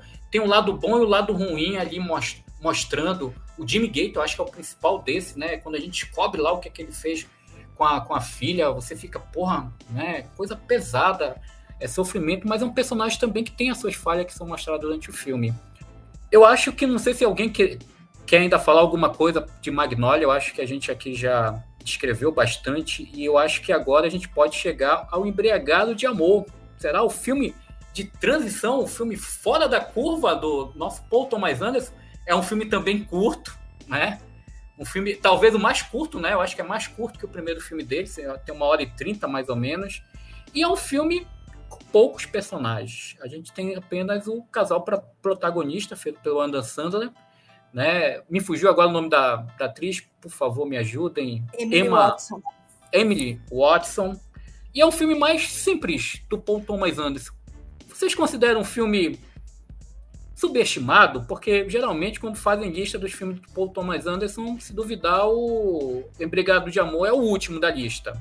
Né? É um filme subestimado? Será que é um filme que, passado o tempo, mostrou que é um filme diferenciado dentro da filmografia do Anderson? Camila, o que é que você acha? Bom, eu sempre gostei do filme, desde que eu assisti também nessa época assim de alugar DVD. É, e sempre me chamou muita atenção. Assim, a, a, o que me chamava atenção é, é uma coisa assim, bem início de cinefilia, né? Mas tudo bem que nesse filme a gente pode passar pano, que são as cores do filme. Como ele usa o azul, né? Assim, uhum. principalmente, e as cores mais quentes com a personagem da Emily Watson, né? É, uhum. Que é aquela coisa assim, a solidão, e aí ela traz um pouco de cor para ele, né? E, Afetividade. E, e, é muito isso, realmente, assim, tem um tom psicodélico ali naquela, naquela, naquelas cores quando elas se misturam, né? Ele até brinca com isso em determinado momento do filme.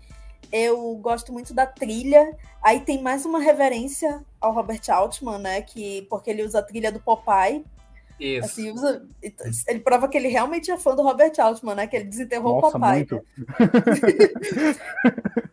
e assim, essa trilha insistente, com essa percussão, assim, você fica pensando que ou algum, algum momento vai acontecer alguma coisa, assim, que não, não é possível ser aquilo ali. E ela é alta, é como assim, se, uhum. se tivesse. Se fosse tudo assim, o personagem ele tá meio que à beira de um ataque de nervos e muitas vezes ele explode no filme, né? Eu adoro aquela cena de explosão dele é, que quebra vidro, quebra uhum. tudo, assim, que é maravilhoso. E assim, foi o primeiro filme que o Adam Sandler fez que teve um respeito, assim, por parte da crítica, né? E eu acho muito curioso que o PTA, o filme preferido dele do, do Adam Sandler, é o Paizão. Assim, eu acho sensacional.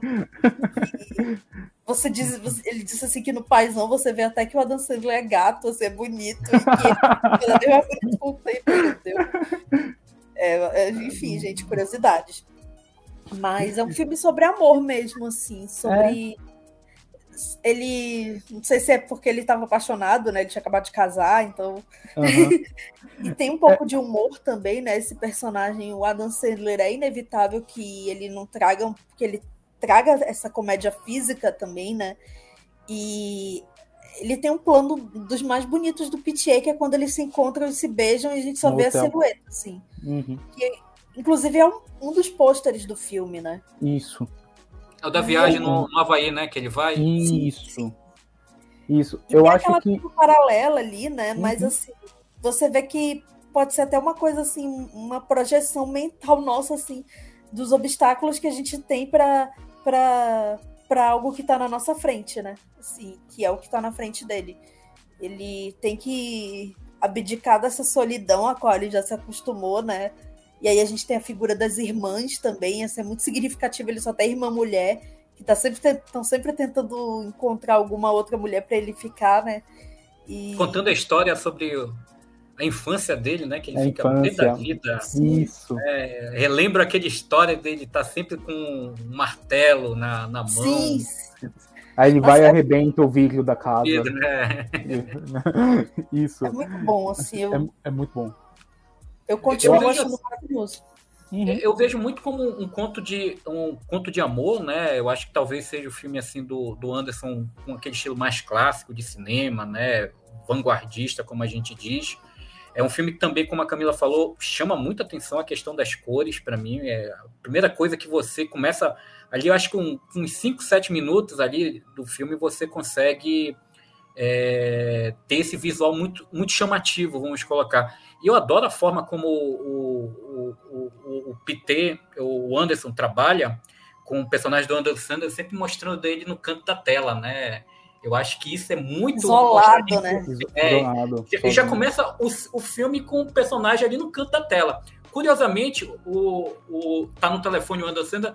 Quem faz a voz do, ali do, do personagem que está no telefone é o próprio diretor, né? O Paul Thomas Anderson que está conversando uhum. ali é, com o personagem do Anderson. E ele sempre coloca o personagem do Anderson sempre assim no canto. Tem a cena que ele tá ligando pra moça lá do, do disco sexo. É interessante como a câmera fica ali passeando, né? Aí pega ele desconfortável no canto, aí depois ela uhum. volta né? Quando ele está esperando, fica no meio, aí quando ele começa a conversar com ela, volta para o canto.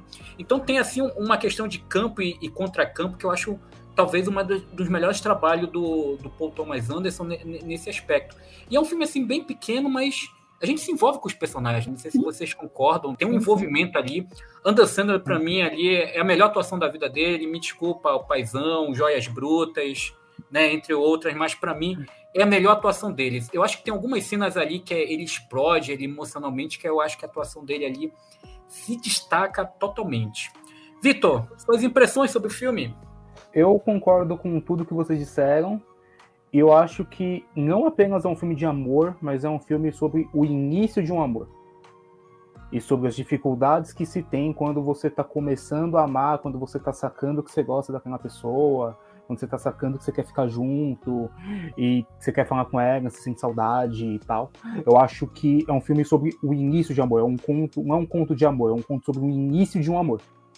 Aquela dificuldade que ele tem de conhecer e ela meio que insiste, assim, porque ela sabe, ela sacou, ela sabe quem é tímido, ela sabe quem é um cara fechado, quem é um cara isolado, mas ela não se importa e o, eu acho que é um conto sobre isso. Eu acho que aquelas, dificuldades de início de amor e de quando você se sente forte quando você tá amando.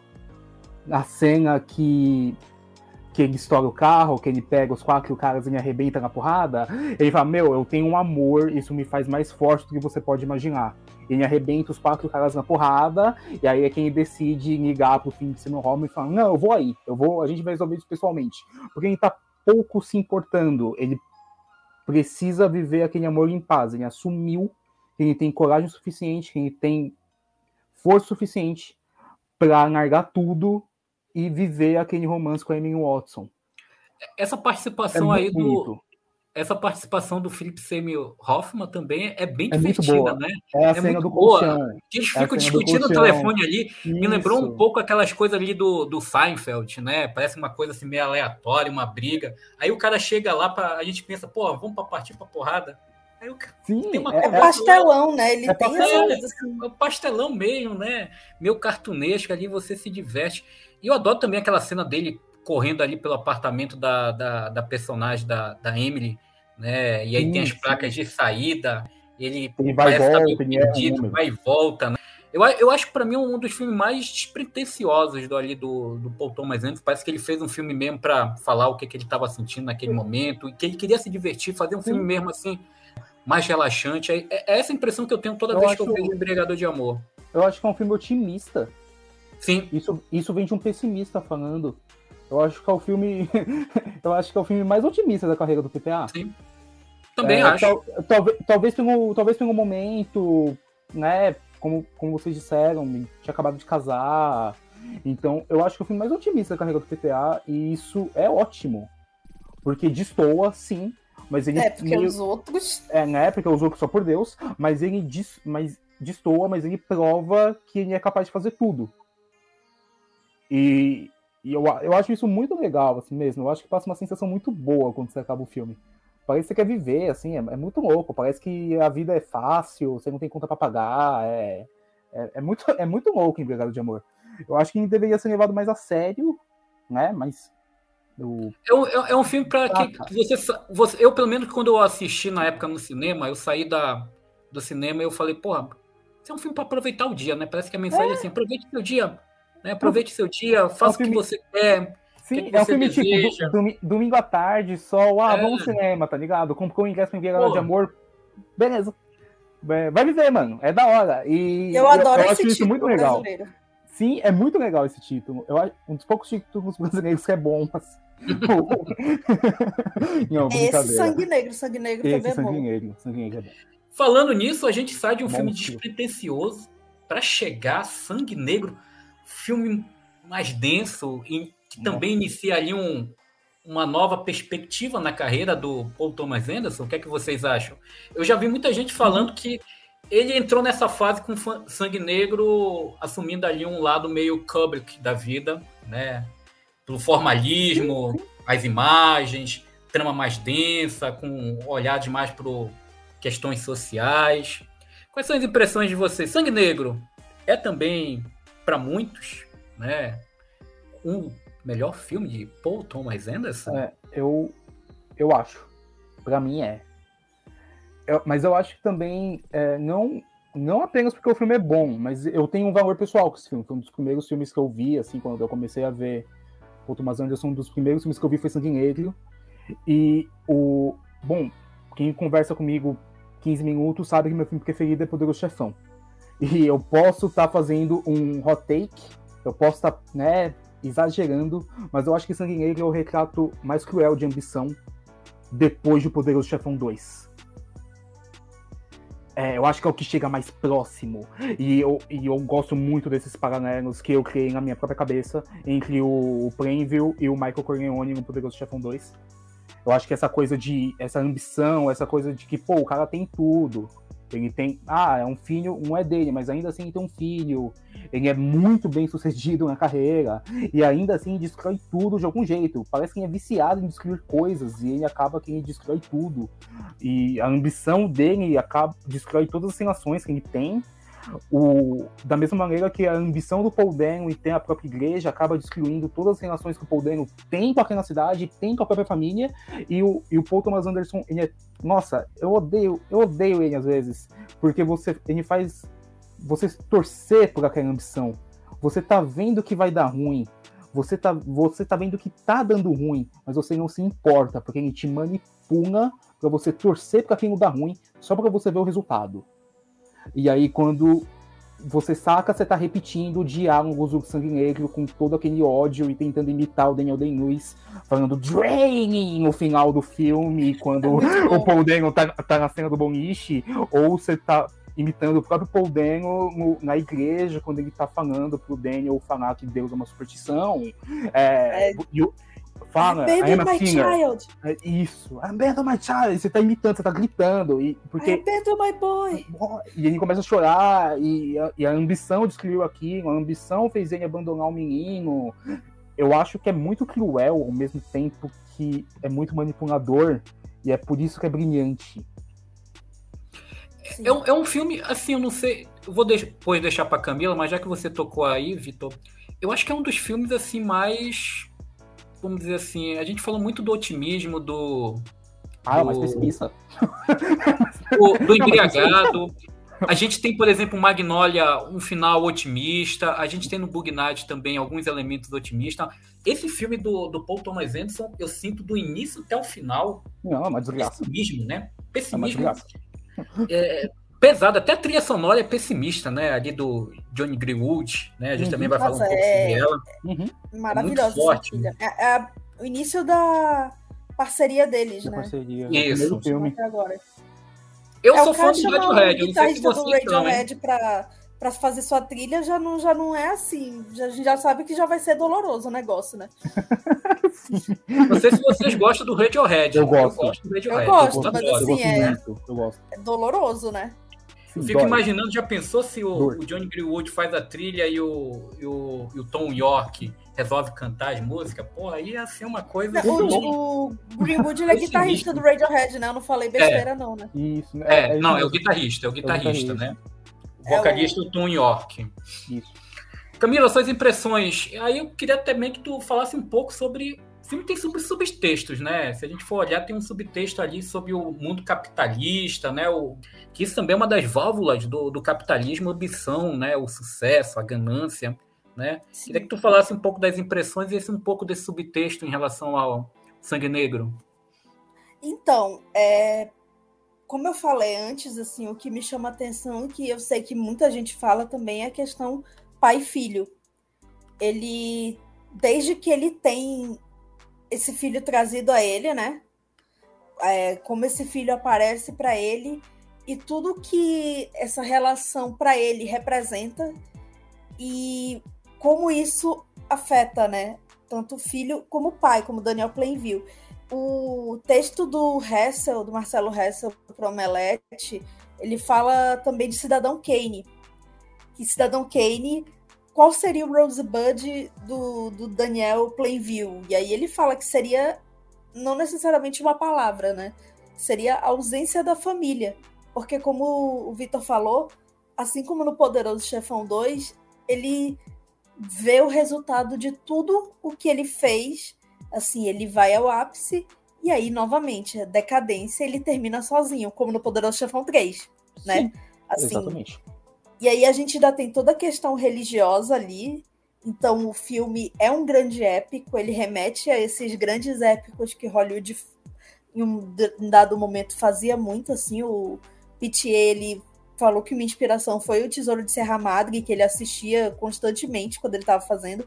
Eu pensei muito em Assim Caminha a Humanidade, com a Elizabeth Taylor, James Dean, Entendi. que também é um filme sobre esses temas, né? E, e é um grande melodrama, e né? Sobre Pequione também. Sim, exatamente. Assim, essa foi a minha, essa foi a minha, a minha ligação, assim. E falam muito assim, quando falam de, de Kubrick, falam, falam Barry Lyndon, também por esse arrojo visual, né? O filme uhum. é um dos filmes assim mais deslumbrantes do PTA, assim. É, ele deu azar de sair no mesmo ano que o Onde os Fracos Não, não Têm vez, vez, que era um filme também muito bom, de dois cineastas também muito importantes, Sim. né? E que não tinham sido premiados com direção ainda, enfim, né? E era um filme mais acessível, se a gente for ver, né? questão de gato e rato e tal. Eu gosto muito dos dois, é até uma é bom pra gente que eles tenham saído no mesmo ano, mas é triste assim que só um foi premiado, né? O Daniel Day-Lewis foi premiado justamente. Justamente. Mas eu acho que é muito sobre isso, é sobre ambição, é sobre esse fracasso da América. Assim, essa América que fracassa, que sucumbe pelas próprias pernas, assim, que não precisa de ninguém, assim, que é o próprio a própria ganância que leva esse personagem a viver sua tragédia. E desde o início, assim, é uma tragédia que já é anunciada. A gente já começa com ele se acidentando. Uhum. O filme já começa assim. E essa fotografia escura, né? Assim, não é uma fotografia que quer ser bonita plasticamente. Ela, ela, ela é muito densa, assim. O design de produção é muito seco. Assim, aquele boliche, assim, é, é não tem aquela aura de um boliche acolhedor. O escritório. É, assim, do Lebowski, né? grande Lebowski. É, assim, a, a igreja, tudo, tudo ali é muito, é muito, é muito estranho. É como se você não tivesse intimidade com aquele lugar. Então, assim, acho que é um, é um trabalho assim que o PTA mostra todo o domínio dele, assim, ele tem uma ligação muito forte com música, então não é de surpreender que ele já tenha trabalhado assim com é, Alana Ryan agora, né? Assim, com Johnny Greenwood. No outro filme dele tem a, a Joanna Nilsson. Nilsson. Joanna Nilsson. Todos musicistas. Ele dirigiu muitos videoclipes. E a gente vê até nesses videoclipes, assim, coisas que ele faz nos filmes dele, né?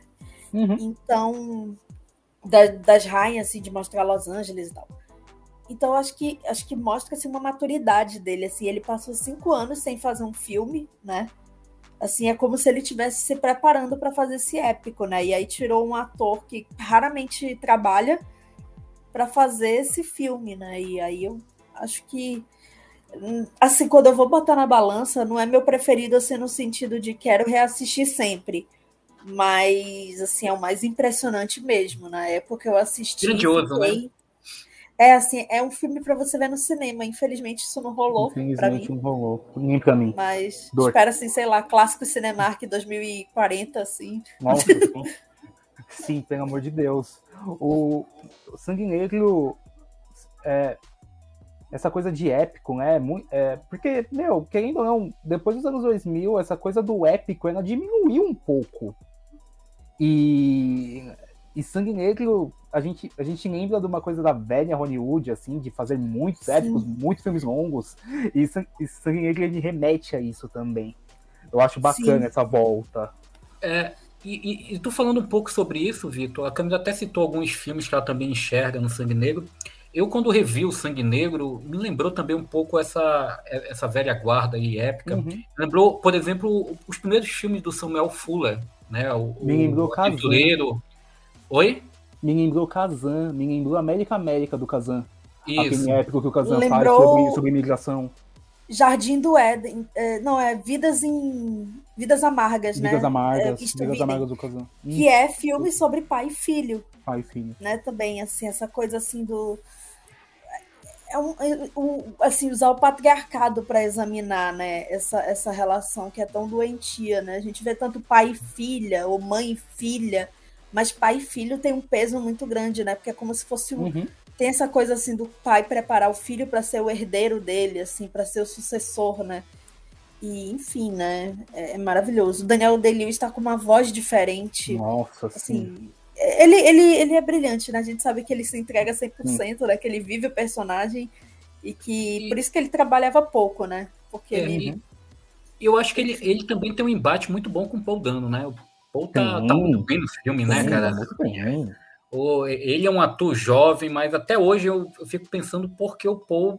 Tudo bem, não que ele tá ruim, tem feito bons filmes aqui e ali, mas é um ator que eu acho que merecia até um, um reconhecimento maior, né? ele tá no Porque ele vai- Batman novo. Sim, É, ele tá vai estar no Batman. novo Batman, né? Fazendo Coringa, mas assim, é um ator que eu acho não, que. é ele- o Charada. É o É o Charada, Desculpa, né? é, desculpa, o Charada. Então, assim, é é um ator que ele tá grandioso ali, enfrentando nada menos que o Daniel Day-Lewis. E é um filme assim como eu. Pô, a trilha sonora do John Greenwood, Até né? fisicamente. Até fisicamente, né? Eles são altos, eles são magros, Isso, e aquela sim. cena da igreja e tal, o Daniel Day-Lewis se ajoelha, e aí você vê claramente como o Paul ele infla o peito e aí encosta no ombro, assim. Eu acho, eu acho Eles que já tinham primeira. trabalhado juntos antes. Já. Eles tinham feito o filme da mulher do Daniel Day-Lewis, da Rebecca Hum. A Miller. Rebeca, né? O, acho que é o mundo de Jack Rose, que não É, é, a o Mundo de continuação de Jack Titanic, Rose. gente. Mas, É isso? Mas eu não lembro se eles têm cenas juntos, mas eles estão no filme. É, o, o- e o Poe, assim, a primeira cena que ele aparece logo no Sangue Negro, ele já dá uma peitada, né, no, no, no personagem Uhum. do Daniel dentro do filme, né? Então, já é um personagem também que ganha nessa questão da ambição, ainda que puxe mais para a questão religiosa o personagem, mas ele também já chega batendo de frente, né, com, com o personagem do Daniel Day-Lewis dentro do filme.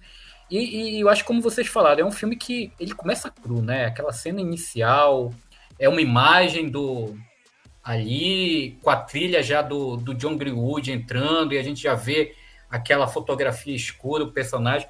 É um filme que, para mim, toda vez que eu assisto, me passa esse, esse lado assim meio pessimista, forte.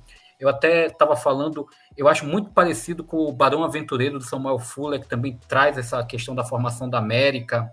Né? A trajetória do Daniel lembra também um pouco do personagem do, do, do aventureiro do, do Samuel Fuller. E, e, como a Camila falou, cara, não é um filme que assim eu vou estar sempre assistindo, mas realmente visualmente, por isso que eu coloco ali entre ele e Magnolia, depende do meu humor, né? Como é que tá meu humor? Se meu humor tiver mais negativo, Sangue Negro é o primeiro. Se meu meu humor tiver um pouco mais positivo, otimista, vai Magnolia, né? Mas é um filme realmente muito denso, muito Otimista Magnolia. É, eu é uma até bela acho- visão. É uma visão de otimismo, né?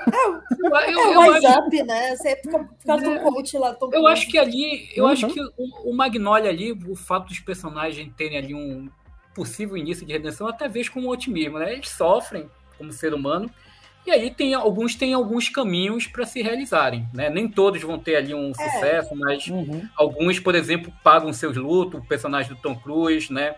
O Sim. personagem de Philip Baker Hall tenta se matar e o sapo não deixa, né? Ali é uma segunda chance para ele Sim, sim, sim. seguir a vida, a personagem da Mallory com, juntamente com John C. Reilly. Por isso que eu vejo assim um final ali meio otimista. verdade, é verdade. Justo, ju, justo, otimista. justo. É Termina com, termina com Mas sorriso, né?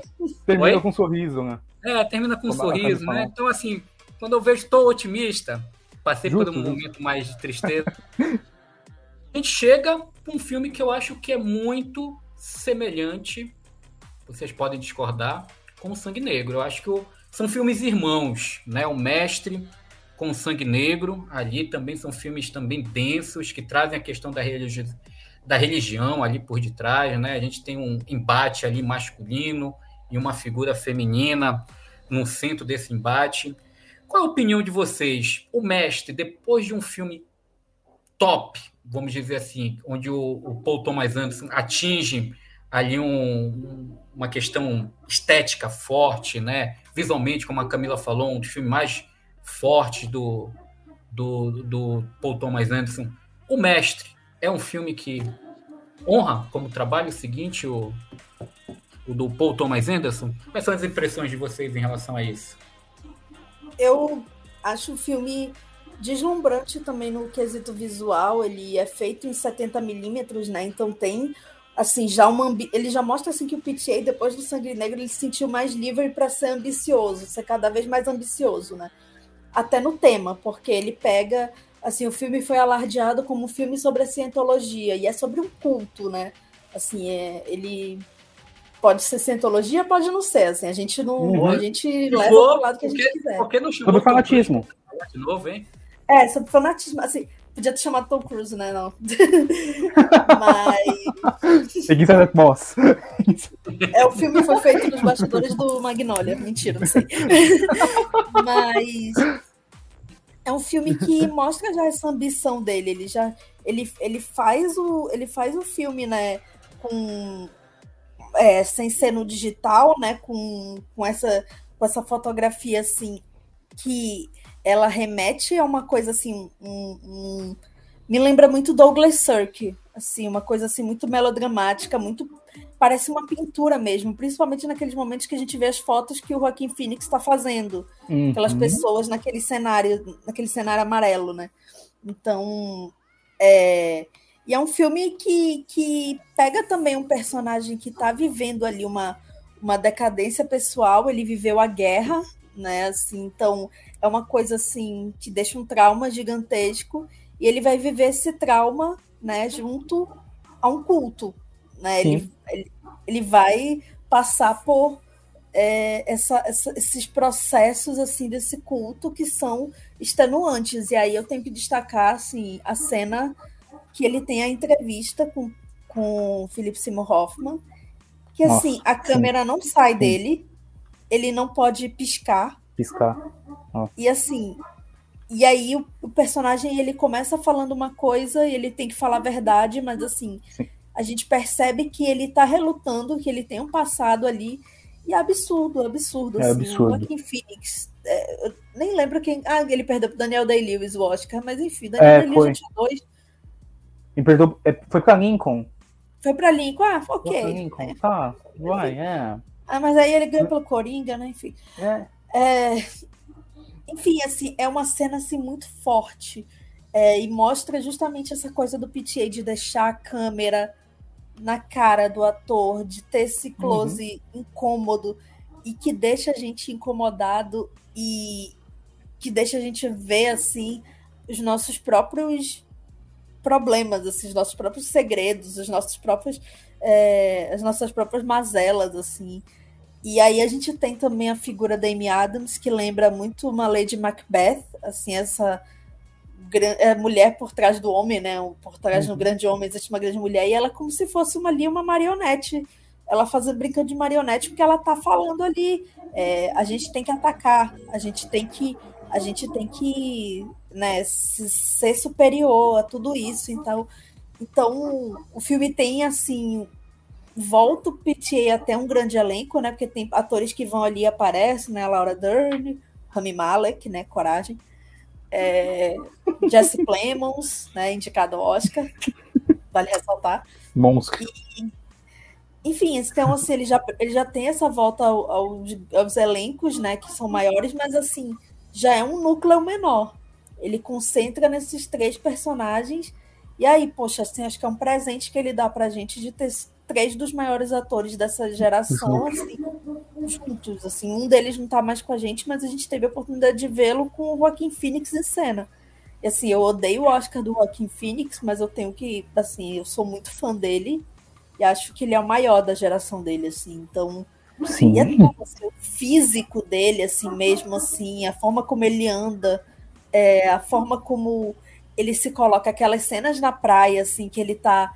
E as cenas no barco também, que ele tá solitário ali é uma, é, um, é uma beleza. Assim, eu queria muito ter visto esse filme no, no cinema. E, e, como o personagem passa por essa decadência e como ele é transformado pela experiência que ele vive lá. Não necessariamente transformado positivamente, que nem toda transformação é positiva, né? Uhum. Eu, eu acho que assim, finalmente chegou o momento de eu citar Casimiro Miguel. Eu acho que o. Eu acho que esse filme é, é aquela frase do todo dia um malandro e um otário saem de casa. É muito bom. tá, todo dia. E muitas vezes eles se cruzam. No caso, é, o malandro é o Simon Hoffman, o otário é o Joaquim Phoenix. E eles se cruzam e viram amigos. E o PTA manipula a gente pra gente ficar duas horas e dez assistindo uma palestra. É, eu acho, é verdade. Eu, eu, acho, eu acho que é isso. Eu acho que a gente fica duas horas e dez assistindo uma palestra do filme de Simon Hoffman e o otário do Rockin' Phoenix caindo. Eu concordo com tudo que a Cami falou, é, na Gabaritou, e eu acho que também, agora falando sério, é, é um filme sobre você ter ou não ter fé, e sobre, às vezes você passar por um momento de falta de fé e você se agarra a primeira coisa que você vê e o Joaquim Phoenix ele nessa. Ele tinha veterano de guerra, um fotógrafo numa loja de departamento, e precisava de alguma coisa para acreditar. E aí encontra o, o Seymour Hoffman e ele acredita naquele cara, ele acredita no que aquele cara fala. E é isso que faz ele continuar vivendo do jeito dele, né? Daquele, daquela, tudo aquilo que ele faz. Mas é sobre ter não ter fé. O Seymour, Hoffman colocou no, no Joaquim Phoenix isso, ele deu pro, pro Fred Quell isso, fé, para ele continuar, para ele continuar tentando, continuar acreditando nas coisas, seja lá o que for. To, nem toda transformação é positiva, e no caso dele ele não é, porque a gente imagina ele facilmente morrendo em uma briga de bar. E, né, eu, pra mim o final do filme seria ele morrendo, mesmo, sendo bem honesto. Eu imaginei ele morrendo saqueado numa briga de bar. E é um filme sobre, sobre ter ou não ter fé. E sobre essa coisa de, de amizade, essa ligação que duas pessoas podem ter, mesmo quando elas são discordantes, ou quando ela não sabe que uma, uma, uma das pessoas está fazendo merda. E no caso, o Simon Hoffman, convenhamos que, né? É, não é exatamente a coisa mais saudável de se acreditar aqui no, aqui no Ani. Vamos, vamos falar sério pensando nisso, a cena que eu, que eu mais tenho gravado na cabeça de um mestre é a cena que ele tá cantando, e ele tá cantando naquela casa, e tá, a, a, casa tá mutada, ele tá cantando e do nada troca tudo, tá todas as mulheres sem roupa. Sim. E, e, Sim. e, e, o, e o Sam Hoffman continua cantando e tal, e é toda aquela loucura. Porque a gente tá vendo o Fred imaginar tudo aquilo, de tanta febre que tem aquele cara. Então, Aquela coisa, uma mentira contada várias vezes, você acredita, né? Você acredita, exatamente. E ele já estava no ponto de acreditar naquilo. Acreditar a ponto de conseguir ver aquilo. E o cara cantando, ele vê tudo aquilo e pra ele aquilo é real. E ok, pra ele ok. Pra mim não tá ok, mas pra ele tá ok. E todo dia, e no caso, todo dia uma otário saindo de casa, os dois se cruzaram e ficaram muito amigos o é sobre isso, gente. Assim, Vitor, acho que você resumiu juntamente com a Camila, basicamente, eu acho que as duas vertentes que eu sempre enxerguei dos, do, do mestre. um falou uma, que é esse olhar, e o outro falou também esse olhar.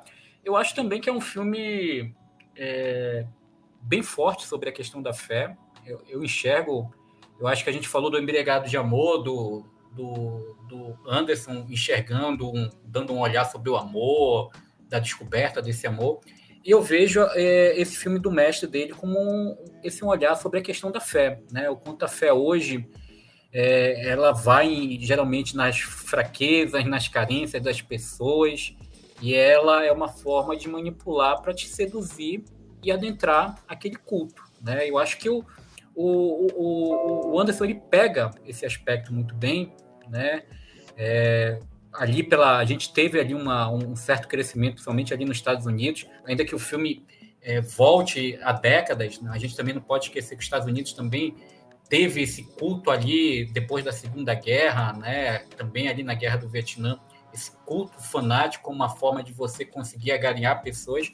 Então, acho que ele é bem certeiro, né, nesse aspecto da questão da fé. É um filme que eu, eu diria até. É, eu esperava o Anderson falar sobre qualquer coisa, mas nunca sobre a fé.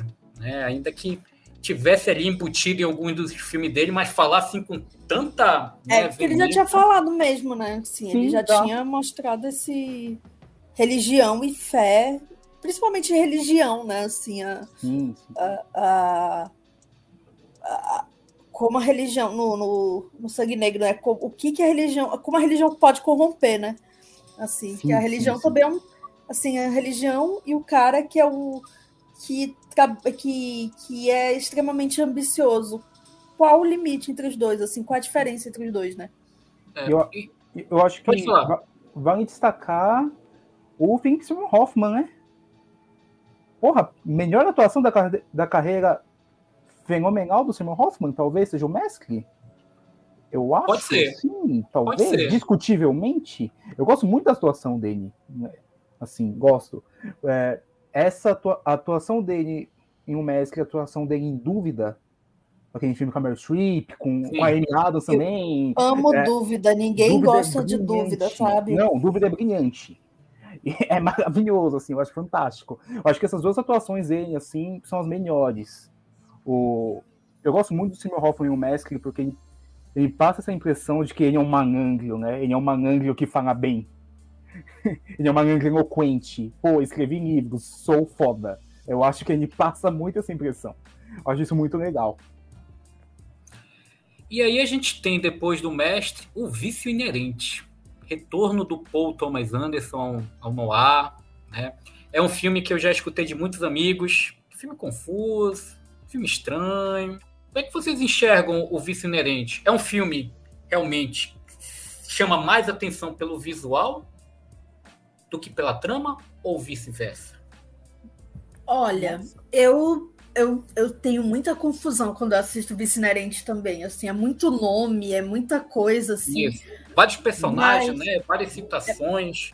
É, é assim, e assim, é, por que, que eu tenho que me importar com, aquela, com aquelas pessoas que estão desaparecidas, sabe? Assim, sim, sim. Só que meio que depois, assim, de ver muita coisa sobre o filme, ler muita coisa sobre o filme na época, eu percebi também, assim, depois reassistindo, que é muito mais assim um filme sobre aquela atmosfera, aquele universo, o que, que a América estava vivendo, do que necessariamente assim querer contar uma história início, meio e fim. É, ele volta aos anos 70, né? Assim, e volta ao grande elenco, assim, teve assim o budget para cachê, eu nem diria que teve budget para cachê, porque acho que todo mundo quer trabalhar com PTA, assim, nem que seja assim só uma semana, assim, ir lá, pegar só o cachê e ir embora, né? É, o cachê mínimo dito pelo sindicato. Mas. Ia ser só figurante, é, Camila. É. Tava ótimo. Mas, Tava ótimo para mim. Eu, eu acho muito interessante como ele pega, ele realmente ele se inspira no noir, né? Ele fala que o a Beira do Abismo, do Howard Hawks, foi uma inspiração para ele, inclusive, que é um filme que também é confuso no seu plot. Assim, o que é mais interessante é como aqueles personagens vão se relacionando. Uhum. Né? A gente quer ver a Bacall e o Bogart juntos, né? Assim, como eles vão chegar a isso. E, mas ele também tem coisas visuais que remetem a, a, a, outros mestres dele, né? Ele tem um momento ali que ele rima com, com a Santa Ceia, assim como o Altman já fez no Mesh, né? É, e acho que tem umas, umas escolhas de casting muito interessantes. O Joaquim Phoenix tá ótimo, né? Ele tá assim. É, muito vivendo aquilo ali, é, aquela coisa da contracultura mesmo, assim, do cara decadente realmente, né? Que tem um passado Oi, e que é assim, a barba dele assim, é muito é muito uma caracterização muito interessante. Aí a gente tem o Josh Brolin sendo o cara babaca que ele sabe ser, né? Assim. Excelente, como sempre. Sim, sim. É assim, fã de comidas fálicas assim, né? E aí, assim, eu gosto da aparição da Reese Witherspoon, porque tem meio que um fanservice, assim, ela e o Joaquim de novo, aí ela ainda uhum, fala assim, ah, vamos lembrar dos velhos tempos, assim.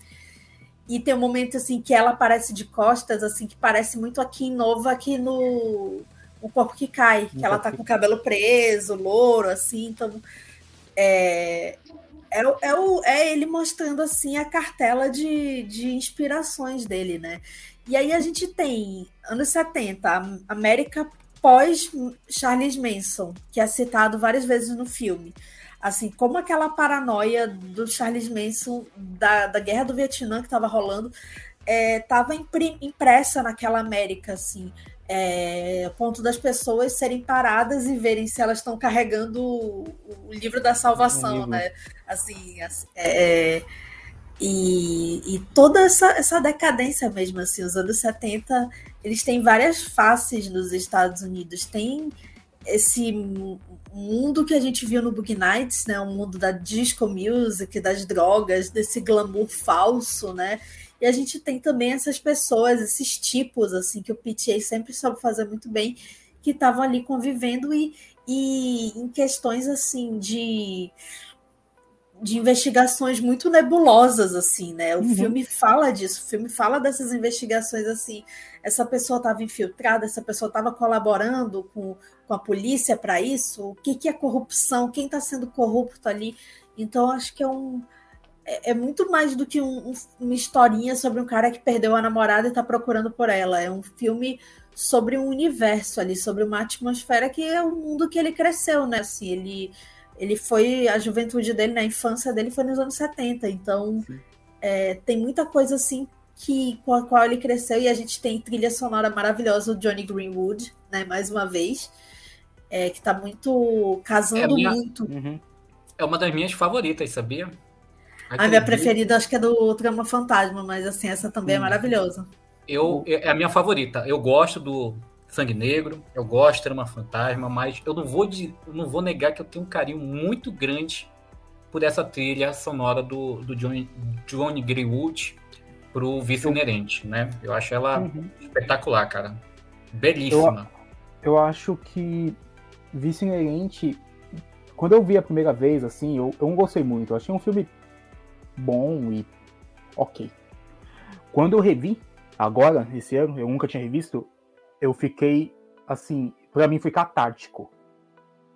Eu acho que o Vice Inerente, ele é um quebra-cabeça amoroso.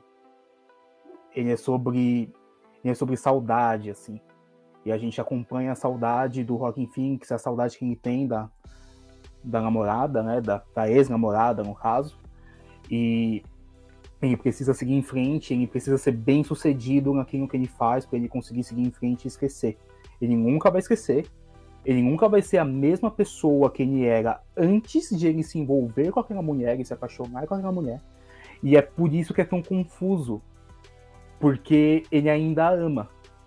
E a gente fica vendo ele tentando encaixar aquelas peças. E é por isso que tem várias clamas, tem várias coisas, e é como se fosse um quadro abstrato é tudo, é tudo bagunçado e não tem necessidade de organização. O que você precisa é sentir aquilo. É um filme sobre assumir riscos. Eu, eu acho que tem uma, tem uma fala desse filme que é explicando uma das cláusulas daquela, daquela treta do barco. E ela fala, na, na de seguro, de seguro marítimo, vice inerente é um risco que você não pode evitar. E, e é, e é justamente isso. A vida oferece vários riscos que você não, se po não pode evitar. No caso, o, o Rockin' Phoenix ele passa por um, que é o amor. Ele ama aquela mulher, ele ama a ex-namorada, ele ama o trabalho, ele gosta de ser detetive. Ele é muito bom naquilo. Da mesma forma que ele também ama os drogas. E ele e um outro risco que ele não pode evitar, que é o risco que a gente vê no filme, por isso é tão confuso, é saudade. E não tem como a gente sentir a saudade do outro, só tem como a gente sentir a nossa saudade. E talvez. É, talvez seja por isso que Vice seja um filme tão confuso uma primeira olhada. É um, é um manifesto sobre saudade. As peças elas não vão se montar mesmo. O, o quebra-cabeça sentimental ele não vai encaixar nunca em nenhuma situação. E o filme imprime essa confusão, esse ritmo, essas histórias não ligadas O mais próximo que chega de ligar essas histórias é a história do Owen Wilson com a Jenna Malone, que, que gera aquela cena linda do final. Eu acho que é uma das cenas mais bonitas, pelo menos para mim, e é uma das cenas mais esquecidas, que é quando ele volta para casa finalmente e Sim. a mulher dele olha para ele, abraça o Joaquim Phoenix tá vindo de longe. E é, é sobre isso, é um filme sobre confusão, um filme sobre saudade. Esse quebra-cabeça ele nunca vai ser montado, ele não foi feito para ser montado, ele foi construído para ficar desmontado mesmo. A gente nunca vai achar os cantos, a gente nunca vai conseguir encaixar as peças no meio. É um sentimento, a gente só sente, a gente não controla, a gente só sabe que a gente está sentindo quando a gente está sentindo. E as coisas acabam e você fica assim eu acho que Vice é sobre isso. E isso tornou para mim o filme nessa revisão um filme muito bonito. Muito bonito. Seria, o, seria um dos melhores do PTA se ele não tivesse outros tantos filmes bons. mas, mas agora é um filme que eu, mas agora é um filme que eu lembro com muito carinho, assim, é um filme sobre saudade e é sobre sentir essa saudade. É muito bonito mesmo. Eu, eu amo Vice sério. Uma defesa apaixonante, hein, Vitor? É, é a primeira defesa apaixonante que eu vejo em relação ao filme. Olha, até hoje eu não tinha visto uma defesa assim Pô, tão isso? apaixonada a vice inerente. Já vi gente falando bem do filme, que gosta, mas com essa paixão aí, trazendo é essa, essa vibe romântica, né? É romantismo. é o último é, romântico. Gente, ele é fã de um kawaii, sabe? Ele é romântico. Kawaii, Tô vendo aí que... Eu sinto muito. Isso Não. porque você disse aqui que você é um cara pessimista, hein? Romantismo, romantismo tá ligado ao pessimismo. Ah, mas, acho... mas assim, é legal falar assim que uma coisa assim, ele eu esqueci de falar de uma coisa do casting, ele faz uma coisa que ele já tinha feito no no Bug Nights, que é trazer um ator antigo, né? Que tava embaixo, que é o Eric Roberts agora. É o Roberts. Isso. Que é uma cena que me lembra muito a cena. Eu acho que é o Bruce Dern no Era uma, era uma vez em Hollywood. Que ele aparece só uma ceninha. Que eu acho que era o Burt Reynolds que ia fazer, inclusive, só que ele morreu. Eu tô em dúvida agora.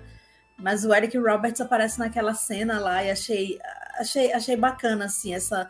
E aí mais uma vez, ele fala de dentista, né? Que no filme tem o. Sim, o, consultório, o consultório que o Joaquim Phoenix usa como para ser detetive, para pegar os casos, a fachada é um consultório de dentista. Sim, que a Maya Rudolph o... é recepcionista. E eu, tem o Martin acho... Short, né? Maravilhoso. Isso, tem o Martin Short. Isso mesmo. Eu acho que aí também, Camila, tenho, além dele trazer um ator, ele também traz ali uma revelação, que é a, a Kate, né? O Watson, né? Ela também é, acho que é um dos primeiros filmes que eu me lembro que ela é, chamou. Foi o primeiro que eu ouvi, eu acho. É, eu acho que ela já tinha feito alguns pequenos filmes, mas assim, o que ela chamou atenção naquele período tinha sido o vice inerente, né? Então o, o Paul ele mantém essa tradição dele de colocar ali na, vamos dizer assim, no elenco principal, né? É, geralmente alguns atores de revelações, né? A gente teve o Mark Halberg naquela época que não era um ator Sim uhum. conhecido, né? E aí ganhou o glamour hollywoodiano, então pelo menos mantém essa tradição. A gente chega agora ao último filme, na verdade, penúltimo agora, considerando a estreia do Licori na próxima semana, mas que é a Trama Fantasma, um filme que eu acho que os cozinheiros né, devem adorar, né? Que ensina. Amante de moda. É, os amantes de moda. né? É um filme que cozinheiro e os amantes de mo é, da moda né, devem adorar um filme que é o Trama Fantasma. Seria esse o filme, vamos dizer assim, que condensa melhor várias percepções dentro da filmografia do Paul Thomas Anderson? Não sei se vocês concordam. Eu senti Trama Fantasma como tivesse todos os elementos dos outros filmes, né? Alinhado agora, mais uma vez, à questão estética é, bem forte né, do, do Thomas Anderson dentro dos seus filmes. Como é que vocês enxergam Trama Fantasma? Um filme que também teve indicações, né? Acho que foi melhor diretor, melhor filme, né? Melhor filme. E vem e ator. É atriz coadjuvante também. Ator e atriz coadjuvante. É, coadjuvante. E acho que né? coisas técnicas. Eu acho que ele levou Isso. figurino, mas não tô. Levou certo. figurino. Levou figurino, se eu não me engano, também, né? Então, não, foi indicada é... fotografia, um crime. Nossa, absurdo, né? É, é um crime, é inapensável. E é isso aí. Impressões de vocês sobre Trama Fantasma? É, eu acho que ele volta nesse tema do amor, né? Assim, de você. É um amor estranho, né? Um amor estranho, amor. é, não é um amor que, tipo, assim como o, os outros filmes dele, não é um romance pelo qual a gente torceria em condições normais, né? Assim, é um cara meio assim, aquela, aquele arquétipo, né, do gênio solitário que trata todo mundo mal, e aí aquela personagem que só que ela, ela tem uma vírgula, ela, ela, ela poderia ser só a musa, só que ela é uma musa que tem opinião, ela se impõe totalmente a ele, né? Então, assim, é isso que acaba atraindo e acaba afastando em, em momentos diferentes. Então, é uma descoberta do PTA, né? A Vicky Creeps também, né? Mais uma vez ele uhum. colocando uma protagonista é, que a gente não conhece muito bem, né? Eu não conhecia, pelo menos. E ele brinca muito também com as, mais uma vez, com as com, com o que o nutriu como cineasta, né? Aqui Hitchcock. Assim, eu sinto muito sim, Hitchcock. Sim. Já pelo nome, né? Porque Woodcock Hitchcock. E Alma é o nome da esposa do Hitchcock. Assim, Sim. então. Assim, e o Woodcock foi o Daniel Day-Lewis que sugeriu esse nome, né? Porque é um nome meio, né? Só podia Mas, ser. Enfim, ele, ele, ele já brinca com isso, né? Ele brinca com melodrama, né? Assim, é uma, o filme ele tem essa música pesada. Uma das primeiras músicas que tocam é My Foolish Heart, que é uma música assim que fala sobre perda, né? Assim, é uma música pesada, que é a música que toca no momento que a Henrietta chega na casa do Woodcock, né? E logo depois a gente tem uma piada sobre carecas no filme, né? Que... Sim, sim, infelizmente. É assim, esse é um problema. É, é, complicado, é um problema, é um problema. O PTA é, é um filme, é um filme que tem humor, né? Hein, Camila? É um filme que tem bastante humor, né? Do... Não, ele tem, assim, as tem cenas de café meio... da manhã, assim, são maravilhosas, porque a personagem da Leslie Manville Sim, é assim, ela é bom. é séria, ela é impassível, mas quando ela abre a boca, assim, do jeito assim passivo-agressivo dela, você você acha engraçado assim quando ela fala pro pro quando ela finalmente fala pro pro Woodcock, né? Não, não vai brigar comigo porque você não vai sair vivo. Assim, é, é sensacional, assim, ela, ela tem o controle da situação, né? E aí, quando a alma chega, ela se sente um pouco ameaçada, apesar dela dizer, ah, a presença dela é maravilhosa. Acho que a gente vê isso naquele momento que o médico vai na casa dele examiná-lo, e aí ele fala Mrs. Woodcock, e as duas respondem ao mesmo tempo, e as uhum. duas ficam respondendo juntas. Então tem essa coisa assim do da luta, né, de, de poder, quem veio antes, né? E aí a gente tem essa coisa assim, o final assim do é o amor, ele, ele optou pelo amor mesmo sendo o amor que pode matá-lo, né? O amor que vai matá-lo, mas vai tirá-lo da é, que vai ser a, única, a única coisa que vai poder tirá-lo dessa morte ou dessa quase morte, né? Assim, ele se torna totalmente dependente.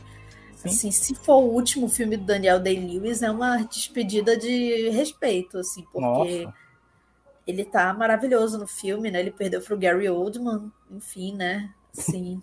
Amo, a, amo o trabalho do Gary Oldman, mas os últimos filmes dele estão complicados. Destino de Malhação é complicado.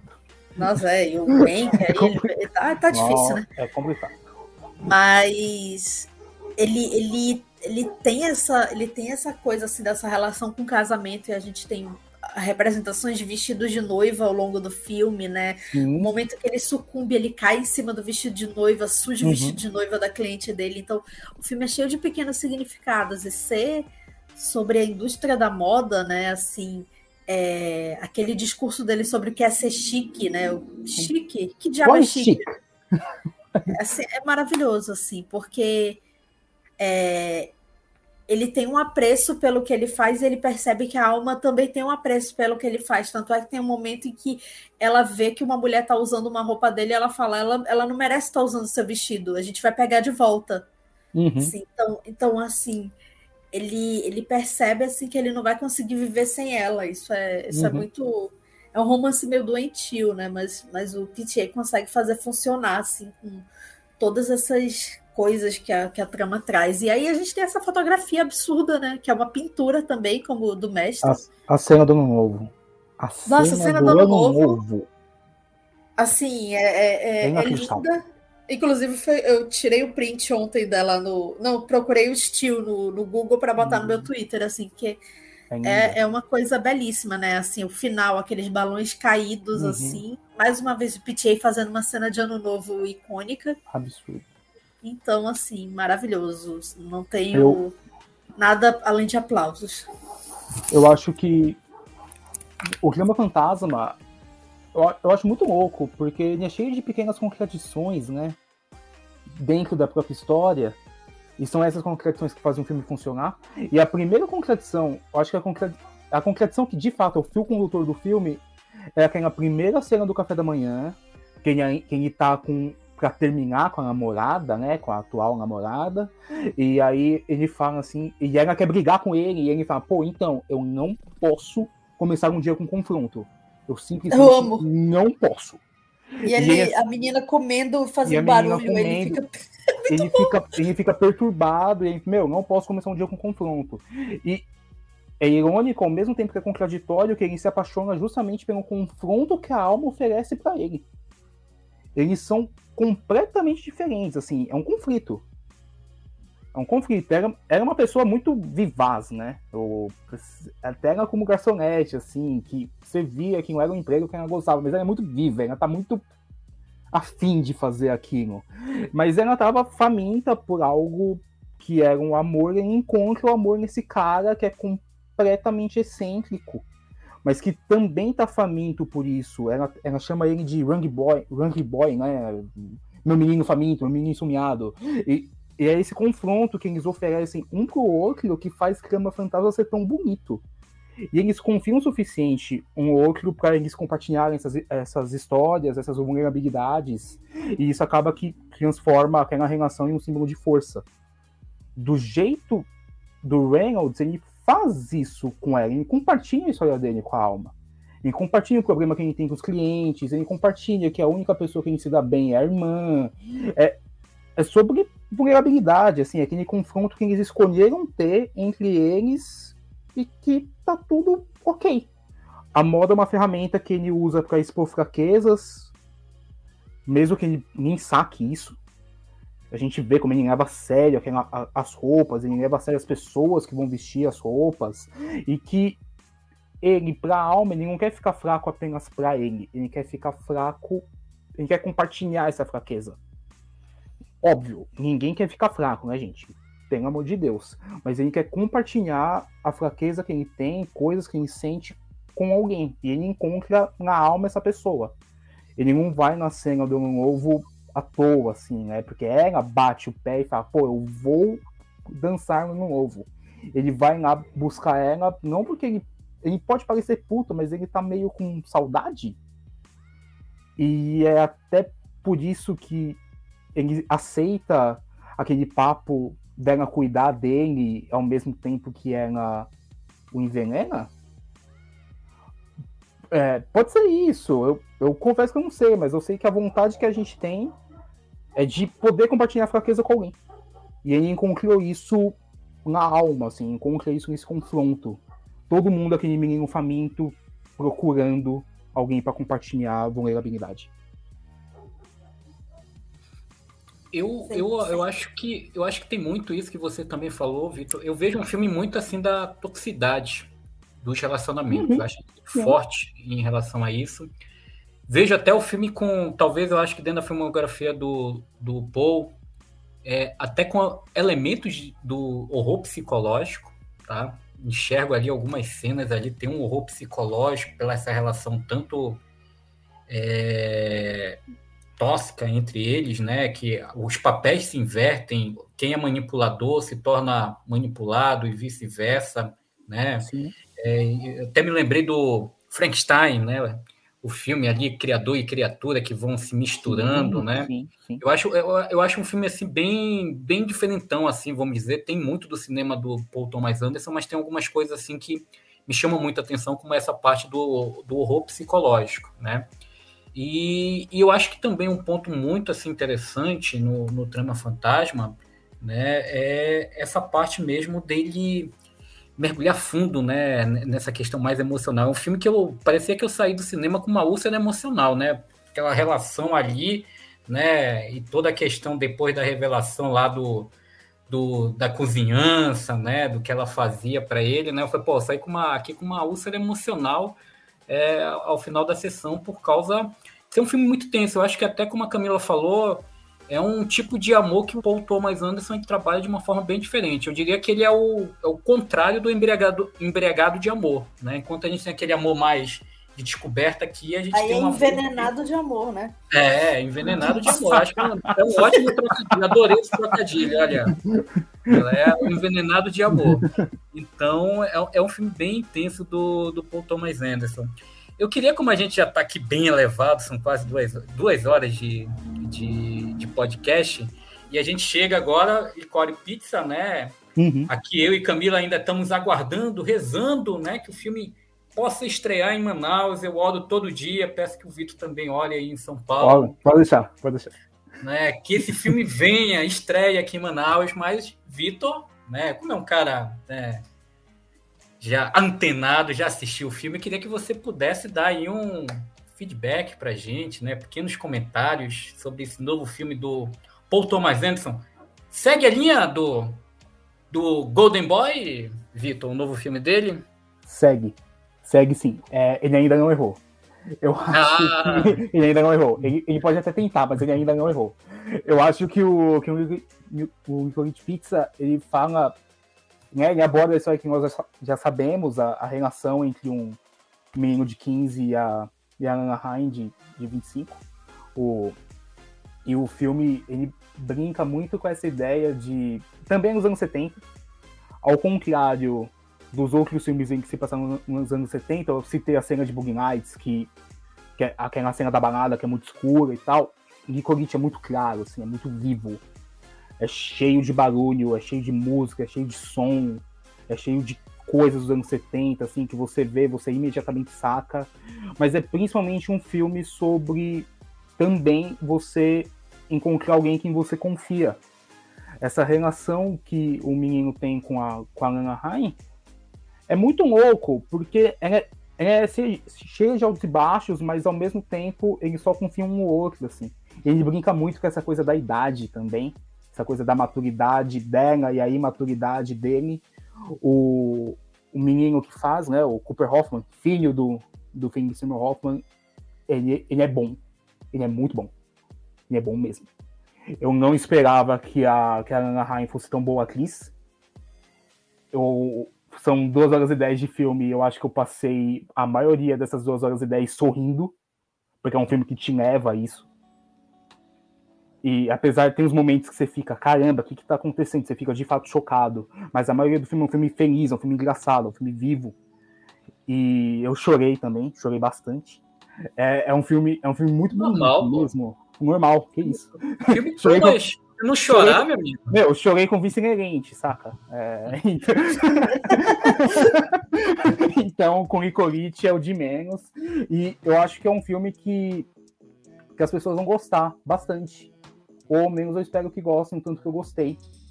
É um filme muito bom, é um filme muito bonito, assim, eu quero rever, eu, quero, eu tô esperando criar pra, pra rever. Olha, é. Você gerou aí uma curiosidade aqui na gente, atiçou ainda mais. Eu sou, eu, eu sou muito chato com filme, assim. Quem me segue no Airbox de ver que minhas notas, não que as notas sejam relevantes, mas eu raramente dou um 5. E, e Nicorite é é isso aí, é 5 mesmo. Nossa, é na minha bom. revisão do PTA, eu acho que eu dei 5 pra maioria. Não, eu dei 5 pra maioria no, na, na eu revisão. sou muito fácil. Eu dei 5 pra maioria. Eu, eu, dei 5 pra maioria. Eu fiquei chocado com tanto que eu dei 5 na revisão que eu fiz do, do PTA. E já, já sabemos que da gangue Thomas Anderson, Camila e Vitor são. Fácil. Faço parte.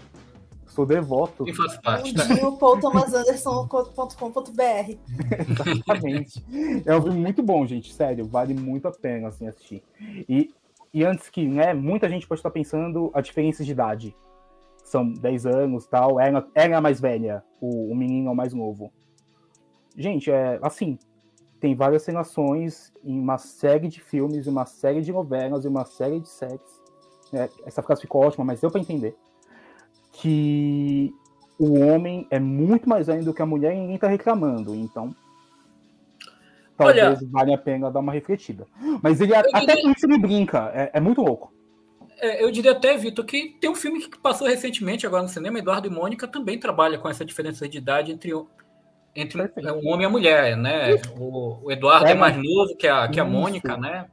Então, né, eu acho que é uma, uma coisa que tá uma tendência, né? Eu espero que o pessoal não crie confusão, veja coisa onde não existe e dizer é, que então, criaram certa Thomas confusão. Anderson tá fazendo filme meio pedófilo, né? Criaram certa confusão na gringa. É. Teve, é. teve, alguma, teve algumas pessoas da mídia, da mídia internacional que, que meio que encanaram com isso.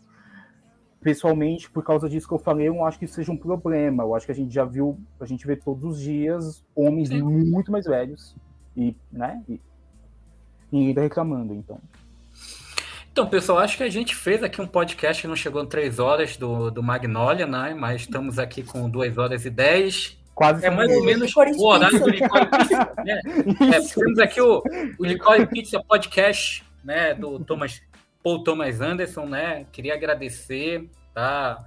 Camila, Vitor, pela essa parceria. Eu acho que eu discorrimos bastante, muito bem sobre o cinema do Paul Thomas Anderson. Acho mais do que merecido talvez um dos grandes realizadores do cinema mais recente ali da década de 90, contemporâneo, como alguns dizem.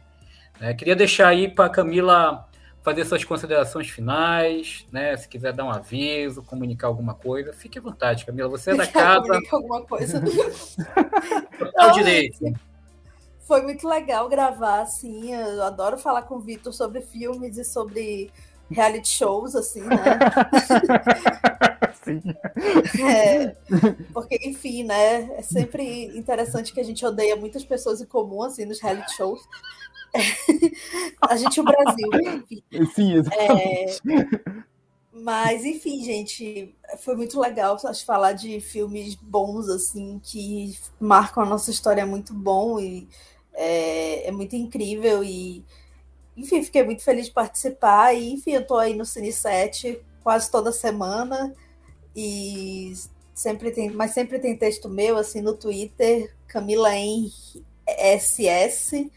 É, e, enfim, o Caio vai botar aí minhas descrições aí no final. E, enfim, e o Biscoiteira está voltando o podcast. A gente vai falar muito do PTA e espero que a gente também fale, sei lá, vai que o Oscar anuncia que a Maya Rudolph vai apresentar, né? Podia ser assim, ela já vai falar, né? que o Piti é casado com a Maya Rudolph, a gente isso. vale ressaltar que é, é o melhor casal de entretenimento. Foi por isso que eu fiz a piada do esposo da Maya Rudolph ainda é. não levou, porque ele é casado com ela há um tempinho. É, Maya Rudolph Victor, maravilhosa. Uhum. Queria agradecer aí sua presença, não lhe conhecia, né? Prazer, foi uma, uma grande honra participar aí do podcast com você, né? Pessoa simpaticíssima, que diz que é nega, uma pessoa pessimista, mas que durante Rapaz. todo o podcast só vi otimismo aí, só vi falando sobre amor, né? Uma defesa apaixonada, sobre vício inerente, para entrar para a história aqui do podcast do Cine 7. Que isso. Muito obrigado, Vitor. Faça suas considerações finais aí. Não, gente, eu que agradeço o convite. É sempre bom falar de PTA. Fazia tempo que eu não falava de PTA. Da mesma maneira que quando eu participei aqui a primeira vez sobre a rede social, fazia tempo que eu não vi o Fincher. E para mim foi muito bom rever, fazer essas revisões. Assim. Fez lembrar por que, que a gente gosta de cinema. É bom ver filme que você gosta e faz tempo que você não vê. Eu. Olha, não. Pense o que você quiser sobre otimismo, eu sou apenas um rapaz romântico. minhas, minhas redes sociais é, são Vitor Martins C em todas, meu Vitor tem C. E as redes sociais do meu site são assim, falam o Vitor. No site vai encontrar. Vitor, é C de careca? Hã? É C de careca? É C do meu segundo, do meu outro sobrenome. Mas é porque o Vitor, ser... se você seguir nas redes sociais, você vai ver muita defesa aos carecas. Sim, assim, é. Minha header do, do Twitter é chato, careca e cinéfilo. Então, né? E, é, inclusive, ótimo, você me lembrou disso. PTA tem pouquíssimos carecas em filmes. Isso é um erro. E. e é, única reclamação, hein, do, do Anderson até agora. É, cara, é, começou, é, então, pois é. O cara não tem um calvo no filme, que isso? Mas ok. A gente, a gente lida, né? Fazer o quê? É, minhas redes sociais são essas, como eu disse. Eu cubro muito festival internacional, eu, então vai encontrar textos meus se você entrar no site no momento que esse podcast sair. Vai encontrar textos meus de Roterdã e vai encontrar uma crítica minha de Incognito Pizza sem spoiler. Muito, muito obrigado pelo, pelo convite. E, e sempre bom falar de PTA. Sempre bom. E a crítica do Vitor tá maravilhosa. Eu ainda não vi o filme, mas eu fui ler a crítica e deixou com mais vontade de ver o filme. É, eu sou, assim, eu sou emocionado escrevendo, da mesma... Imagina que eu tô de defendendo o vício inerente o tempo inteiro, só que eu tô escrevendo sobre outros filmes. É, minha... então, eu, sou, eu, sou bem, eu sou bem emocionado escrevendo. Para mim, uma crítica fria e imparcial não vale a pena. Crítica é vulnerabilidade, você tem que se colocar ali. E então todos os meus textos são bem emocionados. Pode incomodar hum. alguns, mas se não incomodar, dá uma lida lá. Pode deixar, então. Muito obrigado, Vitor, Camila. A gente vai encerrando esse podcast. Em breve, né, vamos ter aí um podcast para comemorar os 50 anos de Poderoso Chefão. Tá? Puta, que então já já deixo aqui o convite para futuramente vocês acompanharem. Vamos ter um podcast aqui, vou estar retornando para mediar uma conversa sobre o Poderoso Chefão. Tá? Espero que vocês tenham gostado desse podcast. A gente vai estar depois disponibilizando nas nossas redes sociais aqui do, do Cine 7, que vocês acompanham, que vai aparecer aqui na nossa edição. Então, muito obrigado a todos e a gente se encontra aí no nosso próximo podcast. Um grande abraço a todos.